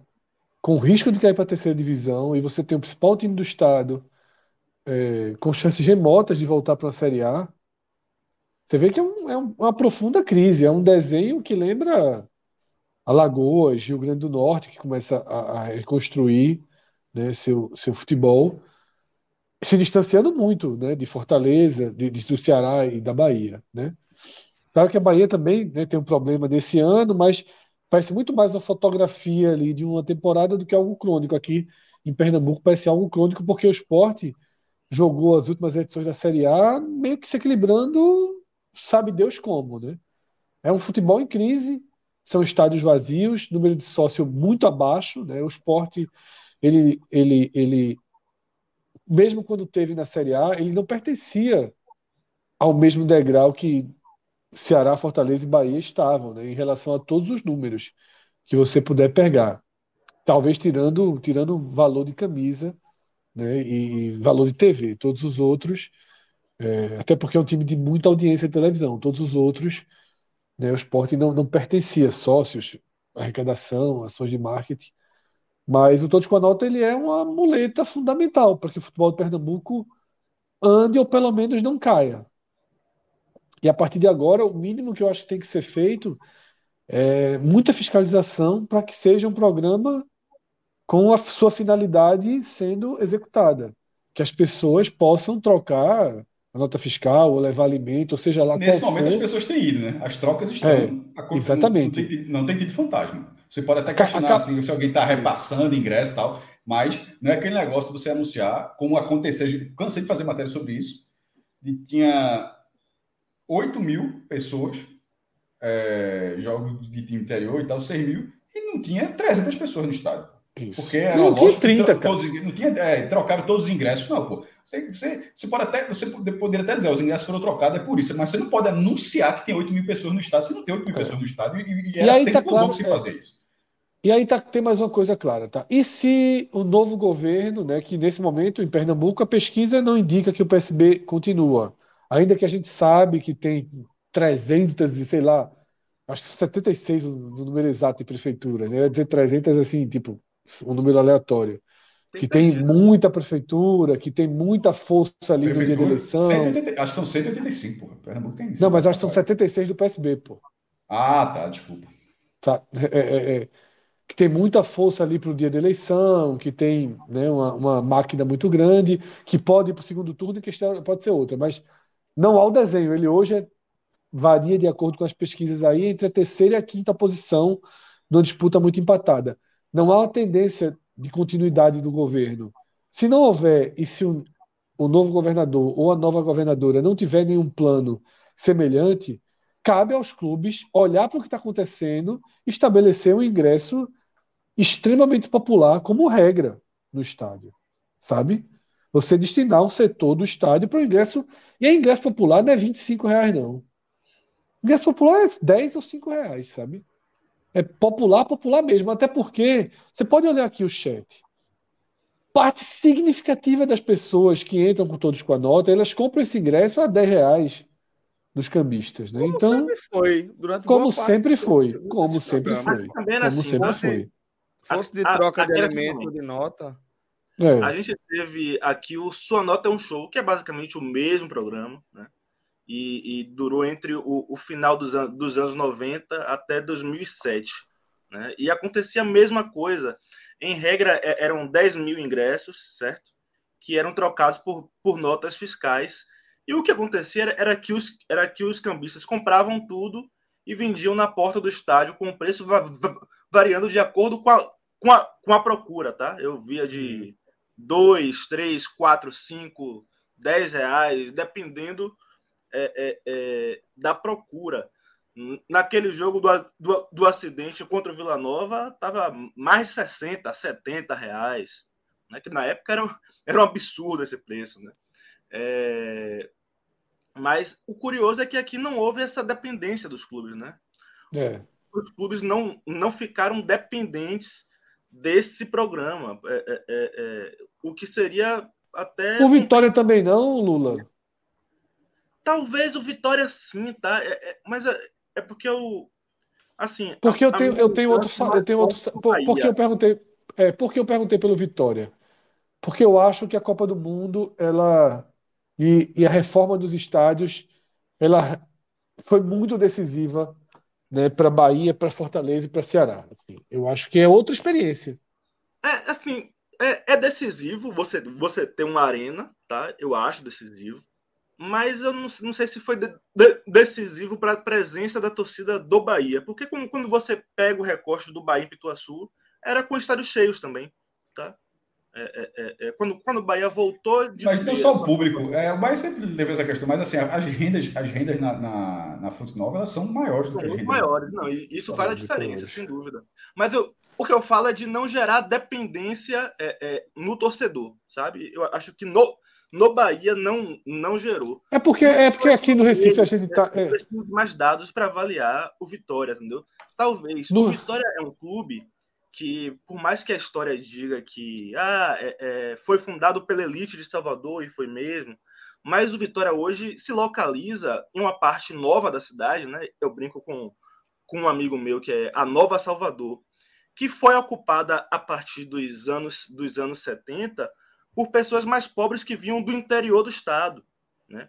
E esse público, esse público, parte considerável dele é Vitória. Talvez não seja a maioria, mas quando, você compara com o centro, é maior nessa região norte da cidade né, do que no centro da, da cidade, que é um pouco mais ao sul.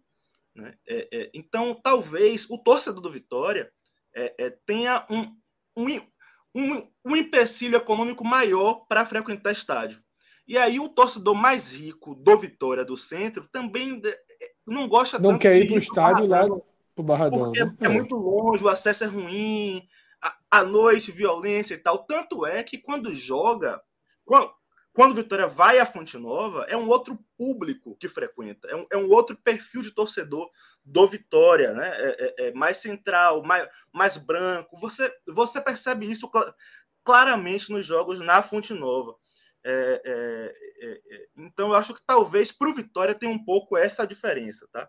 Para o Bahia, não. O Bahia foi muito estável na velha Fonte Nova, em questão de público, né? Foi Pituaçu e continua sendo na Arena. Hum. Agora, para ver quanto a gente está atrasado... do Vitória próximo ao Barradão me lembra é, algo que se projetou, mas que nunca se concretizou que pudesse acontecer com o Náutico em relação à comunidade, à população ali da zona oeste do Recife, né? Quando o Náutico passou a mandar seus jogos na arena, mas o que a gente viu por uma sequência de outros fatores foi, na verdade, é, um, um, não houve nenhum tipo de aglutinamento de torcedores, de novos torcedores da região ali, houve, na verdade, na prática, um afastamento dos jogadores, dos torcedores do Náutico que normalmente frequentavam é. os jogos do clube nos aflitos, né? O que é, só foi retomado. Mas tem uma, tem uma questão também, Celso, que quando o Vitória se muda o Barradão também, o, o próprio clube ele entra em uma, um momento muito, muito positivo, assim, em termos de resultado em campo. Sem dúvida, sem dúvida. É, que é o oposto, o oposto do Náutico. Né? O, o Vitória após Barradão, o Vitória é outro, né? É o Vitória muito hum. maior, Vitória. Pô, é, é, é, basicamente uma, uma mudança de patamar, né? Antes o Vitória era muito menor do que o, do que o Bahia, muito menor. Era algo escancarado. Você pega pesquisas do, dos anos 70, 80, a, a, diferença de torcida era, sei lá, 66 a 15, sabe? E, e hoje é 45 a 25, 40, 20, algo assim. Né? Antes era algo muito mais absurdo, muito maior. É, é, mas o Vitória evoluiu bastante com, com o Barradão e com essa aproximação dele de um público mais pobre da cidade, um público é, é, é, é que veio para a cidade do interior do estado e que ocupa hoje a periferia norte, né? os bairros mais próximos de Lauro de Freitas, Mussurunga, Cajazeiras, é é, é, é, é, Sussuarana, etc. Eu acho que aqui, aqui, no, aqui no Recife, a gente, em relação a essa questão do estádio, eu não sei de que forma, se em algum momento as coisas vão mudar, tá? Mas é muito, é muito, é muito urgente, é muito latente, né, que mude. E a gente hoje ainda vai ter, né, outro programa na sequência desse, né? Então tem o Agamenon, tem outras coisas, não dá para transformar aqui um grande debate mas, por exemplo, eu fui no show de Paul McCartney, de, de, de Bon Jovi, né, no Arruda, foi o mais recente. Fui no de Guns na Arena. Assim, são experiências absolutamente diferentes, pô. Não dá para ficar mais aceitando, sabe, é, é, Total, com certeza. Não dá mais, não dá mais assim. E eu acho que talvez, enfim, começou a se entender uma forma de usar a arena. Talvez, sabe? A gente começou a ter eventos todo final de semana na arena, todo final de semana tem eventos na arena, festas, né, shows. Inclusive teve um show de Milton Nascimento, né, transformando só, usando só a parte do estádio, quase como num teatro. Então, assim, talvez. Muito bem, né? Isso, então, aquele esquema do carnaval, né? Quando eu digo esquema do carnaval, é porque no carnaval do Recife os shoppings eles são pontos de saída de ônibus, né? De ida e volta de transfers, né? Para os pontos de carnaval, eles estão sendo usados em todos os eventos da arena. Né? Começa a ter uma cultura mais fácil, né? A, a consolidação do Uber, né? Como forma de transporte mais popular, eu diria até, do que o veículo individual para um show. Acho que as pessoas vão mais de Uber do que de veículo próprio. E também já é um modelo que, que começa a viabilizar uma, uma ida mais frequente arena, porque não dá, simplesmente não dá para a gente aceitar as condições que, que Arruda, Ilha e Aflitos, né, nessa ordem, inclusive, nos oferecem. Tá? São condições muito, muito precárias, não, não são locais para você ter um entretenimento. É apenas vício, paixão né, e sacrifício. Perfeito. Bom, galera, antes de a gente fazer o giro para os destaques individuais aqui, a gente vai é, fazer uma passagem pelo nosso querido Bet Nacional. Não sei se Fred acompanhou aí os últimos dias, mas o Pix trabalhou, companheiro. Vamos ver se a gente consegue agora fazer esse valor e se multiplicar. Eu soube, eu soube que JP já perdeu cenzinho aí, apostando na segunda divisão do Campeonato Francês. A partir de agora é o seguinte: o cara fizer um negócio desse, o cara tá suspenso. Pô. Tá, tá de castigo. Já tira, já tira do pagamento mensal, meu velho. Peraí, bicho. Cara, não, Fred. O cara apostar na segunda divisão do campeonato francês não tem direito. Não, ele não tem direito a apostar mais, certo? Vai ter. Pronto, que... faz o seguinte: tira ele de umas cinco escalas que paga. Porque a gente não desconta o que o cara perdeu, não. A gente desconta o potencial que é ganhar, viu? Ô, oh, Fred, seu miserável. Vamos lá. Vamos trabalhar aqui, Fred. Vamos multiplicar essa grana. Como é que a gente faz essa resenha? Operário e Guarani, Ponte Preta e Ituano. Exato. Eu iria limpo, eu iria limpo na ponte. É, pagando mais. Eu iria limpo na ponte. E vindo uma crescente aí, né? Tanto ponte quanto Ituano. Eu acho é, que tá, a, a, Ponte está com seis vitórias seguidas em casa, mas fez uma partida tão ruim contra o Sport. Ganhou o jogo, mas assim. Eu acho arriscado, viu? Eu, eu acho que tá, tá, tá na hora dessa. É, é, é, tá parecendo Fortaleza e Botafogo, que cinco vitórias seguidas, 50 mil pessoas, mas tem uma hora que a, que a, que a sequência acaba, meu irmão. É, é feeling, pô, isso é, nada além de feeling, tá? é, eu, botaria, eu iria nesse empatezinho. Esse 297 tá. Tá com cara. Operário Guarani, eu não faço a menor ideia. Mas eu, esse ponto Ituano, eu, eu, pra mim. Já tem Copa do Brasil amanhã, né? só na quarta Copa do Brasil, né? É. E essa Champions aí? É melhor fazer uma, uma múltipla na Champions. Vamos lá. Vamos lá. Da, última, da última, vez não, não tem... complicou, né? Ah, não é contra o Essa Barcelona. Né? Mas eu acho que é Bayern. Bayern complicou, por, complicou por causa de um amigo meu que chegou assim e disse: ó. bota aí, bota aí no Red Bull. Citar, ó, tripla, tripla. Liverpool, Os Red Bulls acabaram Bayern de Munique e Olympique de Marselha. O, o, o, Frankfurt levou uma porrada na estreia, desde que perdeu a Supercopa. Tá... Não é confiável, gente. Mas, só para ver, só para ver. Liverpool, Bayern de Munique Contra o Barcelona, viu? Eu sei, meu amigo. Mas é, é, é, é esse Lewandowski do Barcelona fazer o próximo, mas é, é o Bayern. Ó, 5,22. Vale uma, uma esse, onça, esse Inter de Milão não bate esse. Vitória. Não. Então custa muito. Tá, deixa eu aumentar aqui, ó. deixa eu ver na outra tela para ler o nome do time. É, Vitória Pilsen. Vitória Pilsen. Vitória Pilsen. Bota esse jogo aí. É só favorito ganha, de vez que ela dá uma farrapada. Fica quanto? Ah, aumentou. Bota uma onça aí. 7,39.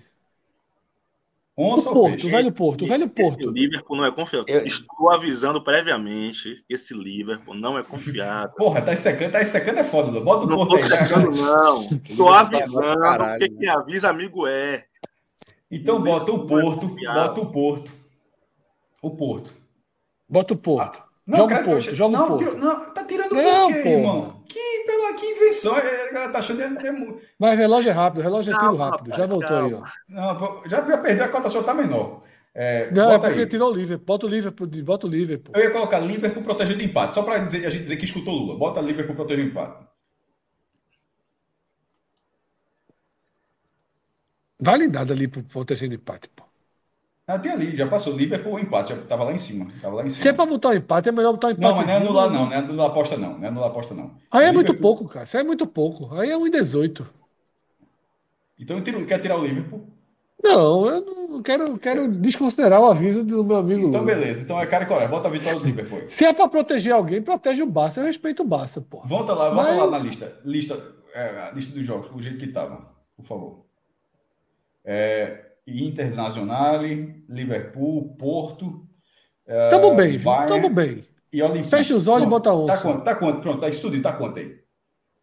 10 pra 1. Peixe. Não, peixe não, cara. Isso é muito jogo pra um peixe, pô. Meu irmão, Aí- olha o tamanho do Pix, porra. Pelo amor de Deus. Não, não, calma, calma, calma. É muito jogo pra um peixe, pô. Quando tiver muito jogo assim, aqui- reduz um pouquinho. Cinquentinha. Pronto. Tu respeitou a opinião de Lula, tirando Nacional. 50. Eu vou, eu, eu, eu vou abrir a minha conta na Bet Nacional e botar 50 reais no Ajax. Pronto, bote aí, bote código, aí. viu? Porra, é, tá torcendo contra, meu irmão. patrocínio código. Não fez nada. Eu botaria peixe. Tá, eu tô. Fred, Não, não, não. Cinquentinha, pô. Vamos, Então, vamos trabalhar com um pouquinho. fecha- Homero, Homero, Homero, Homero. Segura um pouquinho. Homero. Cinquentinha, pô. gastador. Agora. Tá bom, tá bom demais. Tá bom demais. É bom que eu veja a Champions. Eu não gostava de ver, fiquei vendo. Semana passada eu mesmo assisti. Como é que tu vai mexer, meu? Tem uma reunião amanhã. Não, tem, tem tanta coisa, tem uma não, tem quatro. Mas eu vejo, dou um jeito de ver. E até porque quando vai chegando a Copa do Mundo, eu começo a, a ver mais jogos. Ó, e Pra o é empatezinho, turma o empatezinho de ponte de, de Ituano não vale, não? Uma Eu sou ponte, eu ali. sou ponte, eu Não. sou ponte. Porra, eu, eu, Eu sou sou um empate, velho. Eu sou É, ponte. Bota, bota ali é, o Mico. qual- Mico é 20. O Mico no empate, Série B.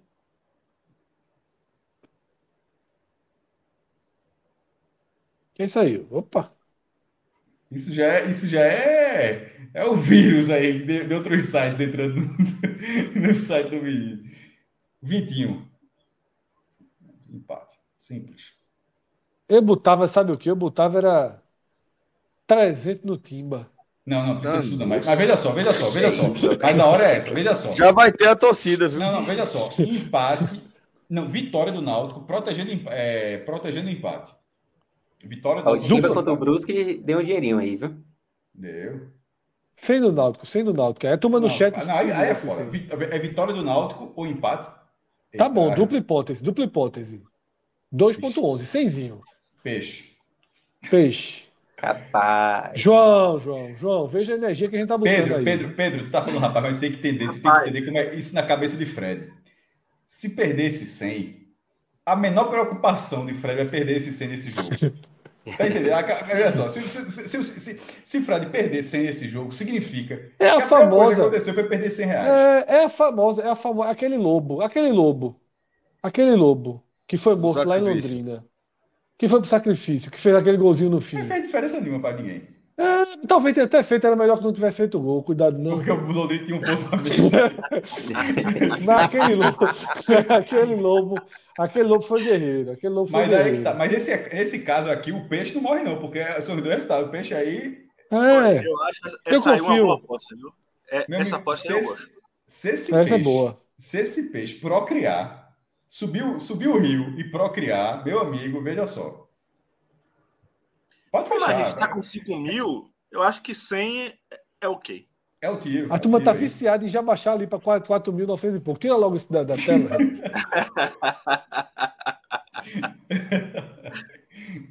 Mas Ó. veja só, esse do, esse do Timba, esse do Timba foi, foi bom, velho.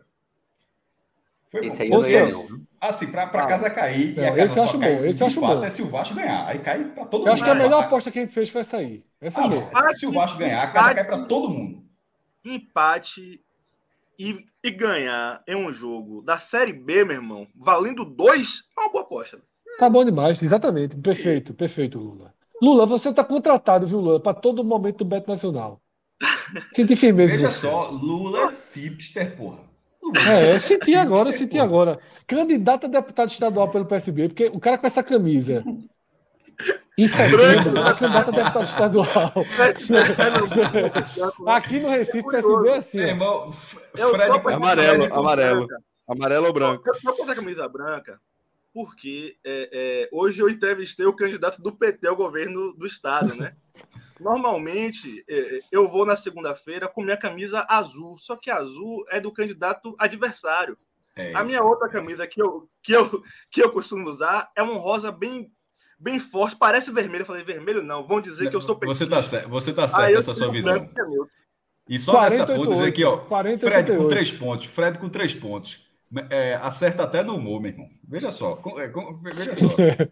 Fred com três pontos aí, meu irmão. Tá, tá, tá uma sequênciazinha de acerto aí boa hoje. Lula Bonfim, 4088. Ou 459. Os dois votos da dele.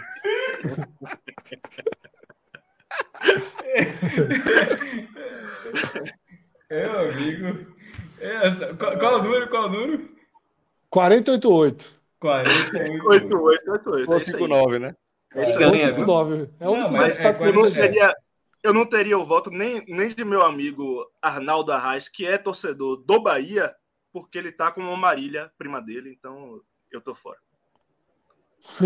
Não teria A, voto fam- nenhum. a também. família ali é grande, viu? É. Mas, mas aqui, aqui, a- Meu aqui no Recife é assim, ó. Botou essa camisa social branca, meu irmão. isso- De, a- de agosto pra frente é candidato a deputado. É, e, a, e a- e a chan- e a chance de não estar empregado é pequena, viu, meu amigo? Eduardo Campos foi?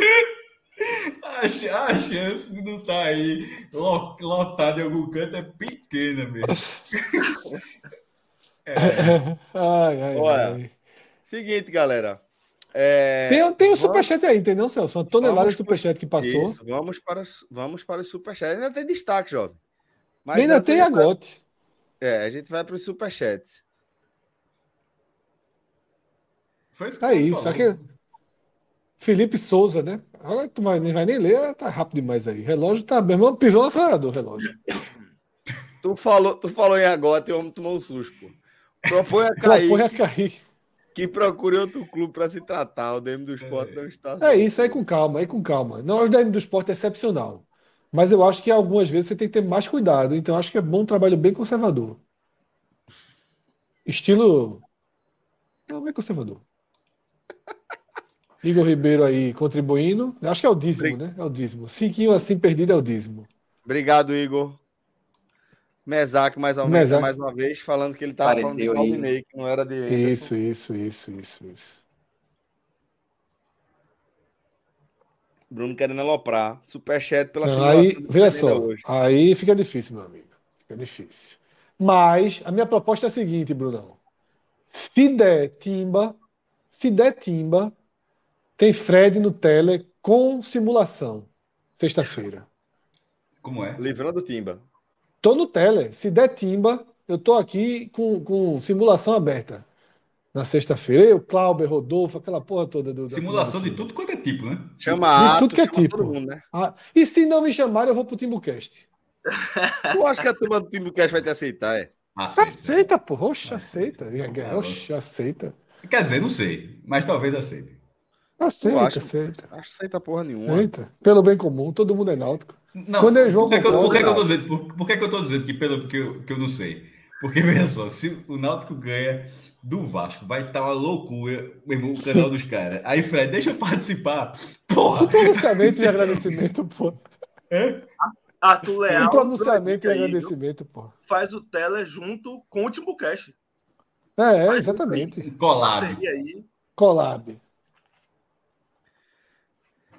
Simba. Vamos lá. Pro... Tem mais superchat, relógio? O relógio tá tão bonzinho. O relógio pisou no acelerador. 60 segundos, tá passando em 23 segundos com ele.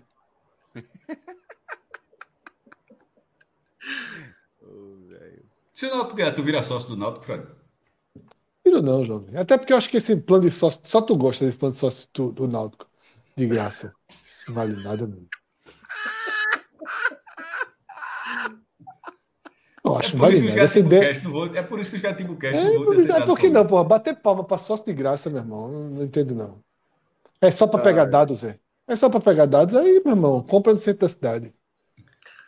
Vou... Vamos lá. Vamos abrir Lula aqui os gosta. destaques individuais.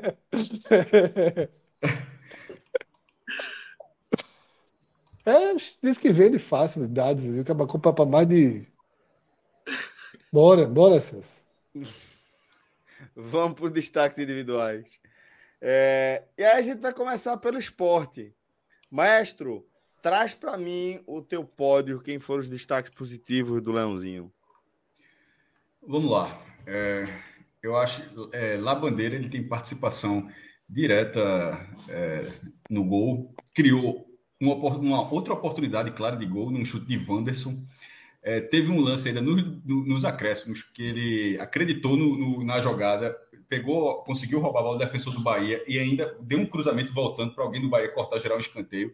Então, assim, ele ali na ponta direita, ele foi um escape excepcional para o esporte. Ele ganhou, ele, ele conseguiu ser produtivo em quase todas as vezes em que ele foi acionado. Vai ser uma diferença muito grande entre jogar é, num time que estava sem ele e com a presença dele.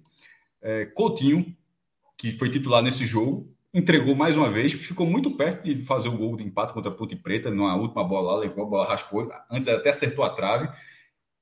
Se você for, falar- se você for colocar, se as melhores chances do esporte, boa parte delas, dessas chances, vem passando por ele.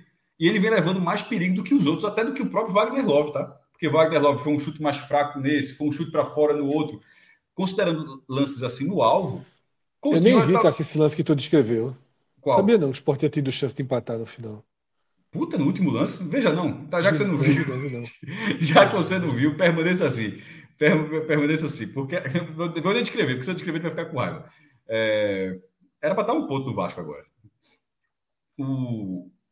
E foi um lance de cabeça dele. Então, assim, Gustavo Coutinho vem sendo uma figura é, importante na finalização e no andamento da partida. Melhor que Kaique, porque se Kaique, taticamente, taticamente, ele poderia ser o jogador que, que Claudinei gosta, porque na finalização certamente não é. Mas taticamente é um jogador que entrega. Eu acho que, que, que Gustavo Coutinho está conseguindo fazer essa parte também. Apesar de ser grandalhão, um cara que consegue ganhar na força, consegue ter uma velocidade, consegue dar uma dinâmica diferente à partida. E foi mais um jogo é, produtivo dele.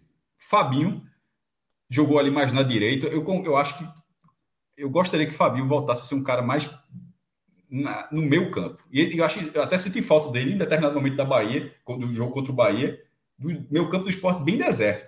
Mas Claudinei acertou na, na entrada de Denner. Na hora que ele tirou Wagner Love e colocou Denner, assim, para ser sempre ser justo ali, eu acho que a substituição foi boa na escolha de quem saiu e até na de quem entrou para fazer a função que a função determinada. É, mas eu acho que Fabinho jogando pela direita pode ser útil, mas acho que ele pode ser mais útil jogando no meio campo. Mas mesmo assim, eu acho que ele está entre, entre esses destaques. É, eu, eu coloquei no blog, eu coloquei só esses três, mas eu acho que dá para citar, daria para citar, acho que mais um. É, até eu, eu gostei, até pelo que tinha sido, é, vem ser uma, uma peça regular, mas eu gostei de Eduardo, do, do lateral direito. Ele tinha ido bem, eu tenho gostado. ele, ele tinha ido bem contra o CRB, foi mal contra. Foi, tinha ido bem na ilha, aí mais ou menos contra o CRB, não lembro. Mal contra a ponta, e Everton entrou bem, e agora ele voltou a ir bem.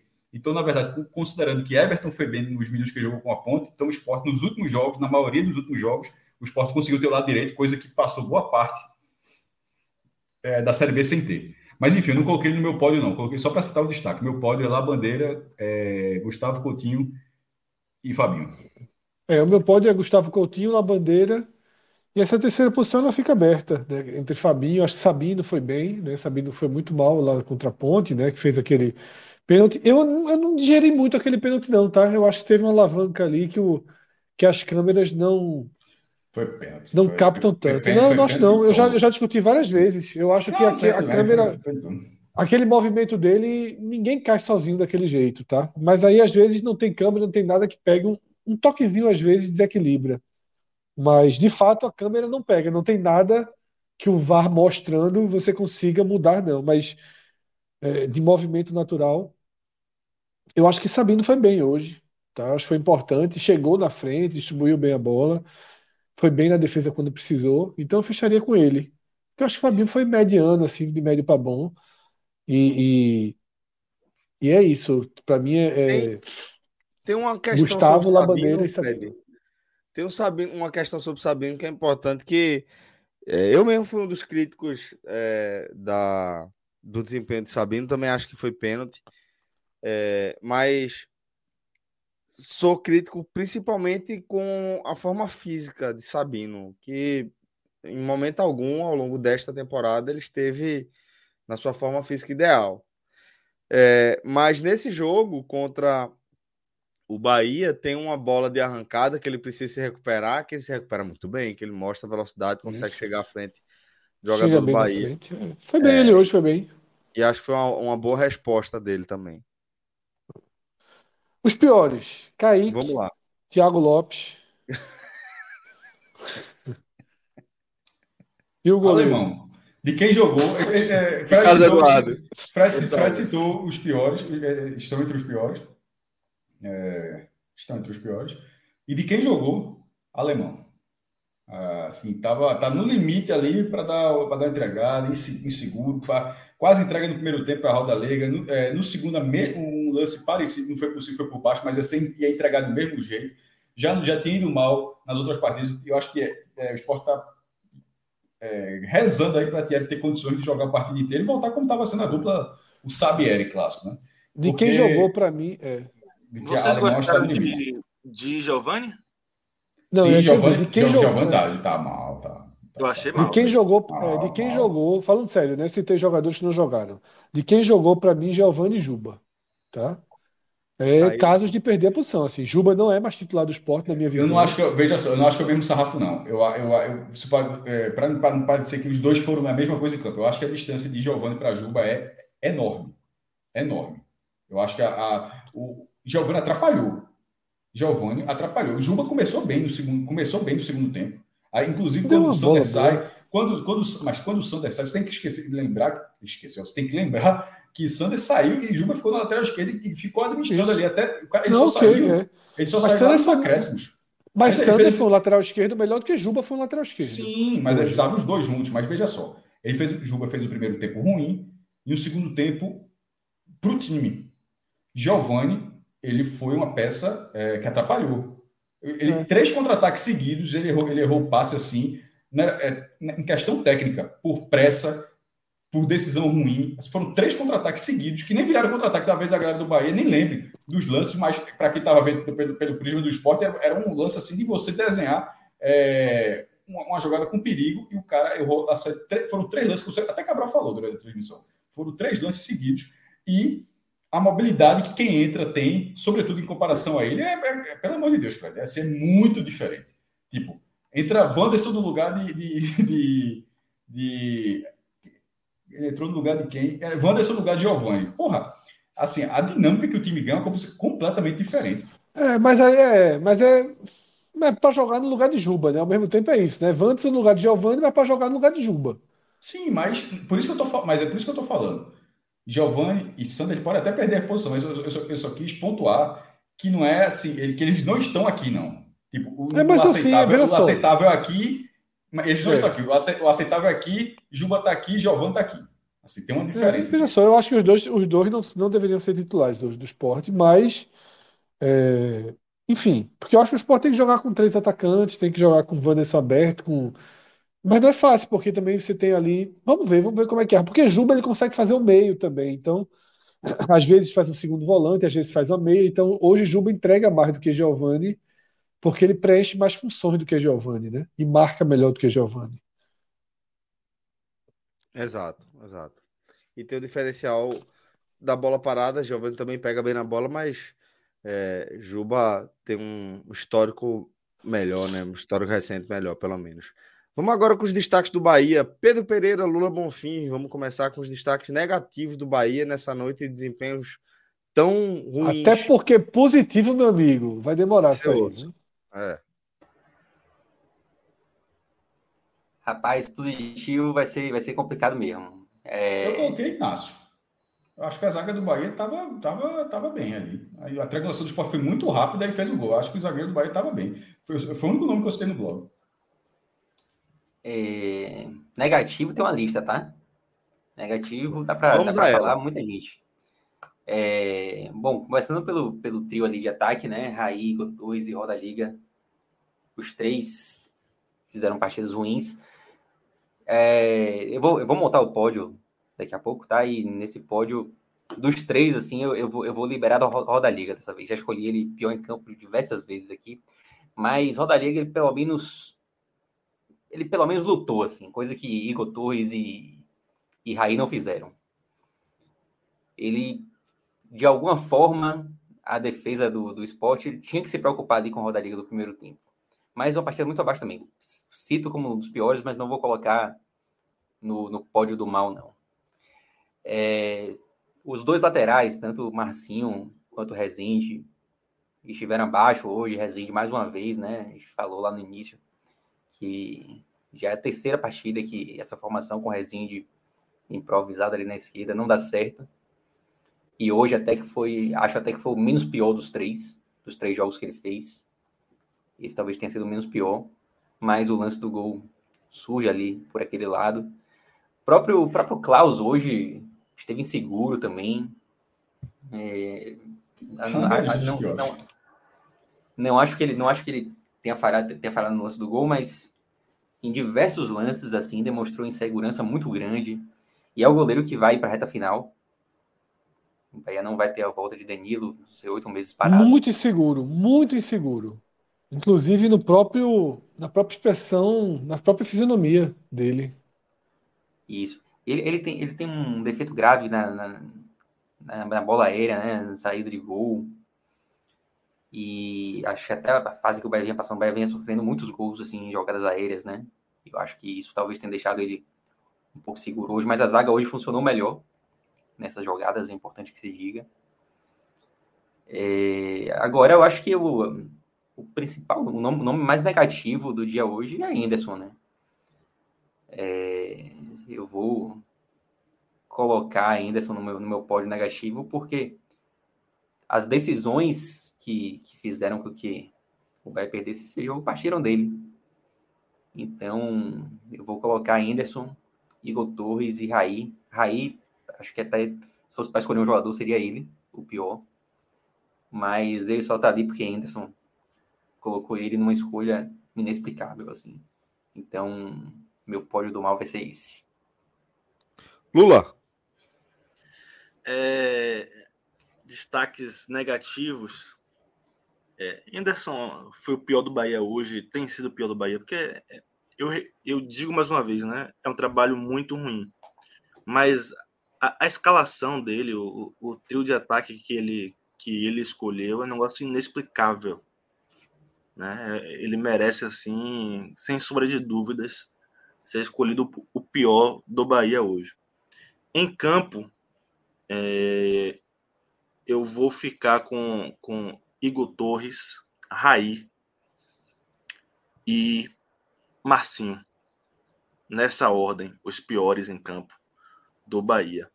É, poderia, poderia colocar Re, Rezende, que foi muito mal. Poderia colocar Rodaliga poderia colocar é, Daniel, poderia colocar até Mugni. O Bahia foi, foi mal, muito mal hoje. É, é, e o, o difícil é, é, encontrar os destaques positivos, tá? Então vamos começar essa tarefa agora. Os negativos é o negócio mais fácil.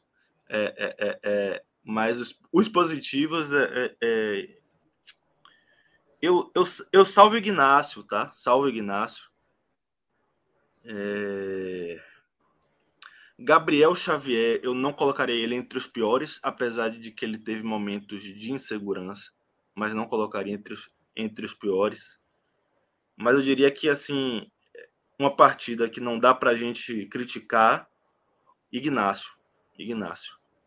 Achei que Patrick também não esteve nos seus piores dias, mas não, não colocaria ele, ele entre, entre, os, entre os melhores, não. Acho que o, pior, melhor, o quem, quem se salva hoje é Ignacio.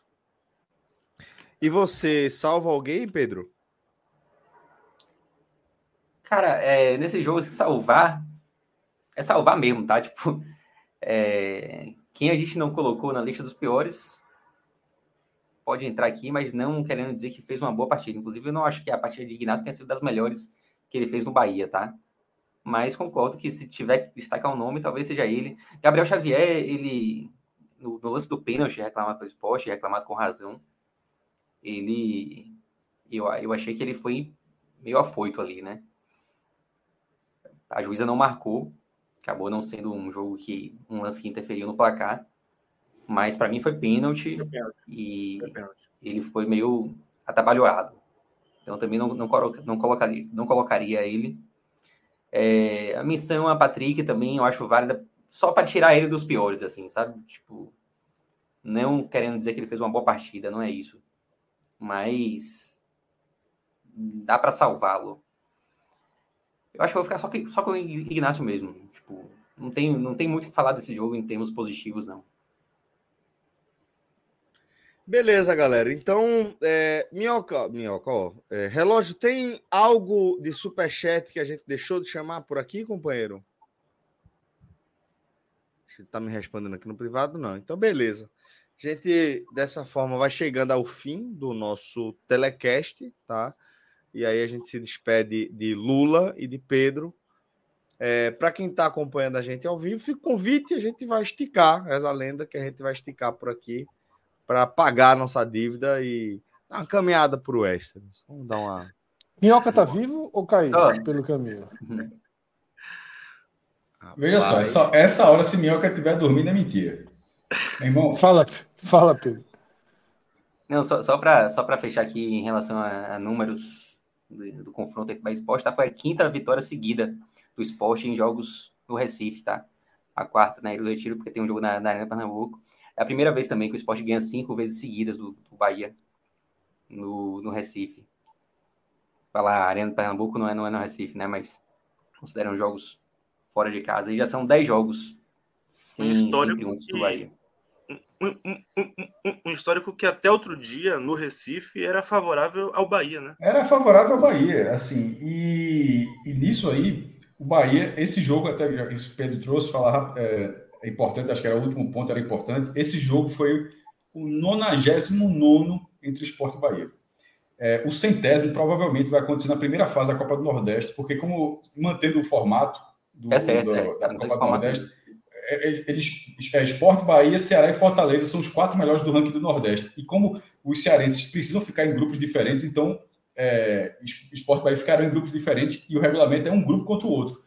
Então, eu não sei se o jogo vai ser no Recife ou em Salvador, mas a tendência é de que eles é, se enfrentem na primeira fase da Copa do Nordeste e este seja o centésimo jogo que será, acontecendo isso, será o primeiro duelo interestadual do Nordeste, porque os clássicos têm muito mais jogos que isso, mas será o primeiro jogo entre times de estados diferentes do Nordeste a chegar a 100 jogos.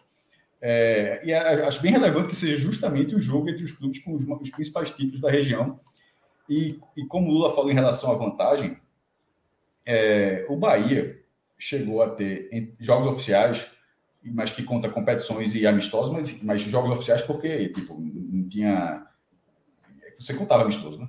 É, Bahia chegou a ter 36 a 22.